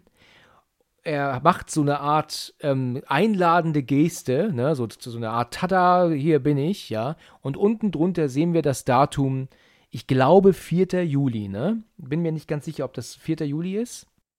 Ja, Tag der Unabhängigkeit, ne? Ähm, das zoomt ja auch immer näher ran und so. Und ich habe mich auch immer gefragt, ob ich vielleicht sogar diese Frau, also die erkennt man natürlich nicht, die mit dem äh, blutigen Abdruck am Hintern, ob man die nochmal sieht oder ja. so. Aber nee. Ich ja.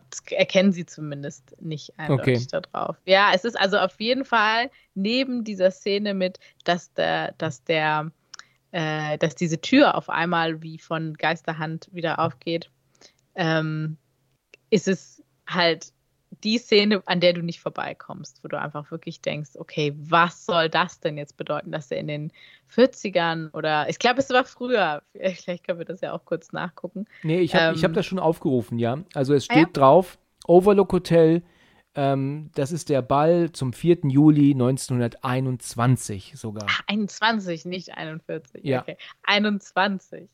Äh, ja, und das finde ich halt so, so verrückt, dass das, also es muss ja auch was bedeuten, sonst wäre, es zoomt ja immer näher ran an diese Bilder und dann eben auch sogar auf dieses Datum.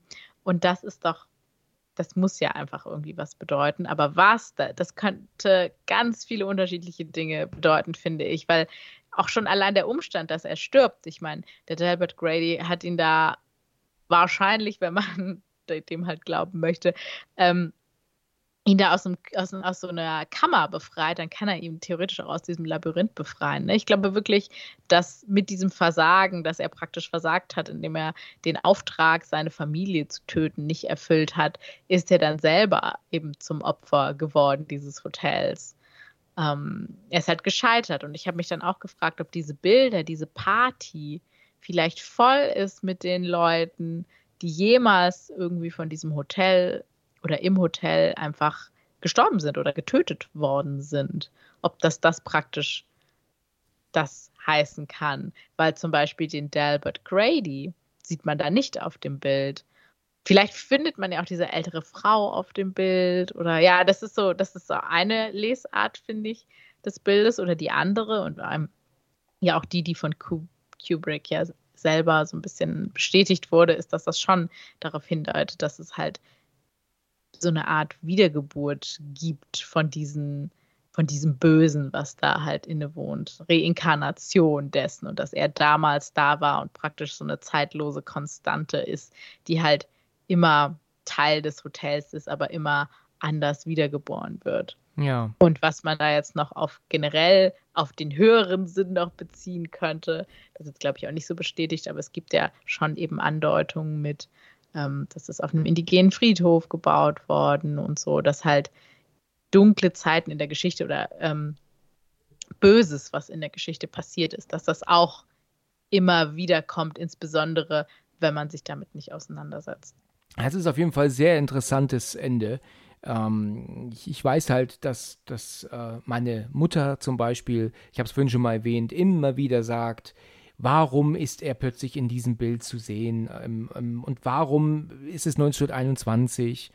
Und ich glaube, dass sie ja auch schon mehrfach an dieser Wand vorbeigelaufen sind. Ich glaube ja, das ist ja äh, die. Ich glaube, die Kamera fährt ja aus dem Gold Room raus in den Flur. Ne? Das, das war mir vorher auch noch nie so richtig bewusst, aber ich denke, dass die Kamera im Gold Room ist und fährt raus in den Flur auf dieses Bild zu. Also ist ja Jack und Wendy, sind die ja schon mehrfach an dieser Wand mit den Fotos vorbeigelaufen. Ja, dann war dieses Bild dann damals auch schon, also dann auch schon da, als sie dort wohnten oder erschien dieses Bild jetzt im Nachhinein mit ihm drauf. Das ist doch total verrückt. Also ich glaube, da kannst du dir ewig, Ewigkeiten drüber Gedanken machen, aber das ist schon ein sehr interessantes, aber komisches Ende, ne? Ja, das äh, lässt einen halt auch nicht eben selbst mit dieser Geistertheorie nicht 100% in Ruhe, weil genau. man halt denkt, es ist, es ist halt nicht irgendwie plausibel. Nicht mal mit so einem paranormalen Ansatz ist es plausibel. Genau. Ja. Ja, das Shining ist so ein Klassiker, den kann man sich auch immer wieder anschauen und ich habe den ja auch jetzt ein bisschen genauer angeschaut, irgendwie für unsere, äh, für unseren Podcast. Und da hab, muss ich sagen, ich habe gemerkt, ich bin dem aber trotzdem nicht überdrüssig geworden. Ich werde mir den irgendwann wieder angucken, vielleicht auch gerne mal diese amerikanische Variante. Ja, die will ich mir auch mal anschauen, ja. Die kriegt man mittlerweile auch bei uns. Genau, und das da, da, der, da ist einfach so viel drin in diesem Film und es ist einfach ein, ein Meisterwerk an Film. Genau. Und äh, ja, wir können jetzt sicherlich nicht jede Frage beantworten, aber vielleicht haben wir dem einen oder anderen irgendwie einen interessanten, ein interessantes Faktum genannt, was, äh, was man jetzt noch nicht kannte. Richtig. Also ich denke mir, wir haben auf jeden Fall einen sehr interessanten zweiten Teil jetzt gemacht, nachdem der erste Teil ja auch schon so interessant war. Gut, aber dann haben wir das sehr gut besprochen. Ich danke dir, vielen Dank für deine Zeit. Danke für die Einladung. Ja, gerne, gerne. Und wie immer gerne wieder natürlich. Gerne. Dann wünsche ich dir noch ähm, ja, einen schönen Resttag und vielen, vielen Dank für deine Zeit. Bis bald, ja? Bis bald. Ciao. Tschüss. Vielen Dank fürs Zuhören und bis zum nächsten Mal, wenn es wieder heißt Let's Talk About Horror. Und wenn man das so richtig genau beobachtet, dann hat sie einen blutigen Handabdruck auf ihrem Hintern. Also, also in ihrem Kleid auf der Stelle. Alter Schwede. Ist dir das schon mal aufgefallen?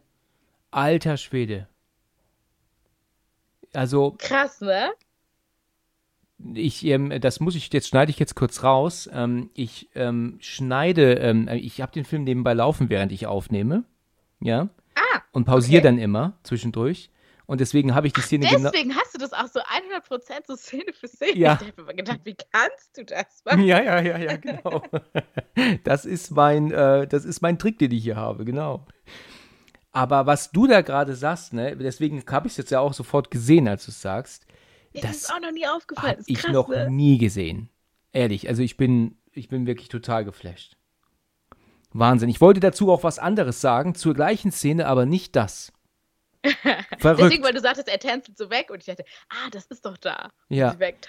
Hier kommen wir direkt wieder in den Film rein. Ich, ich, ich reagiere jetzt nochmal darauf, wo du das mit dem Handabdruck sagst, ja? Ja. Okay.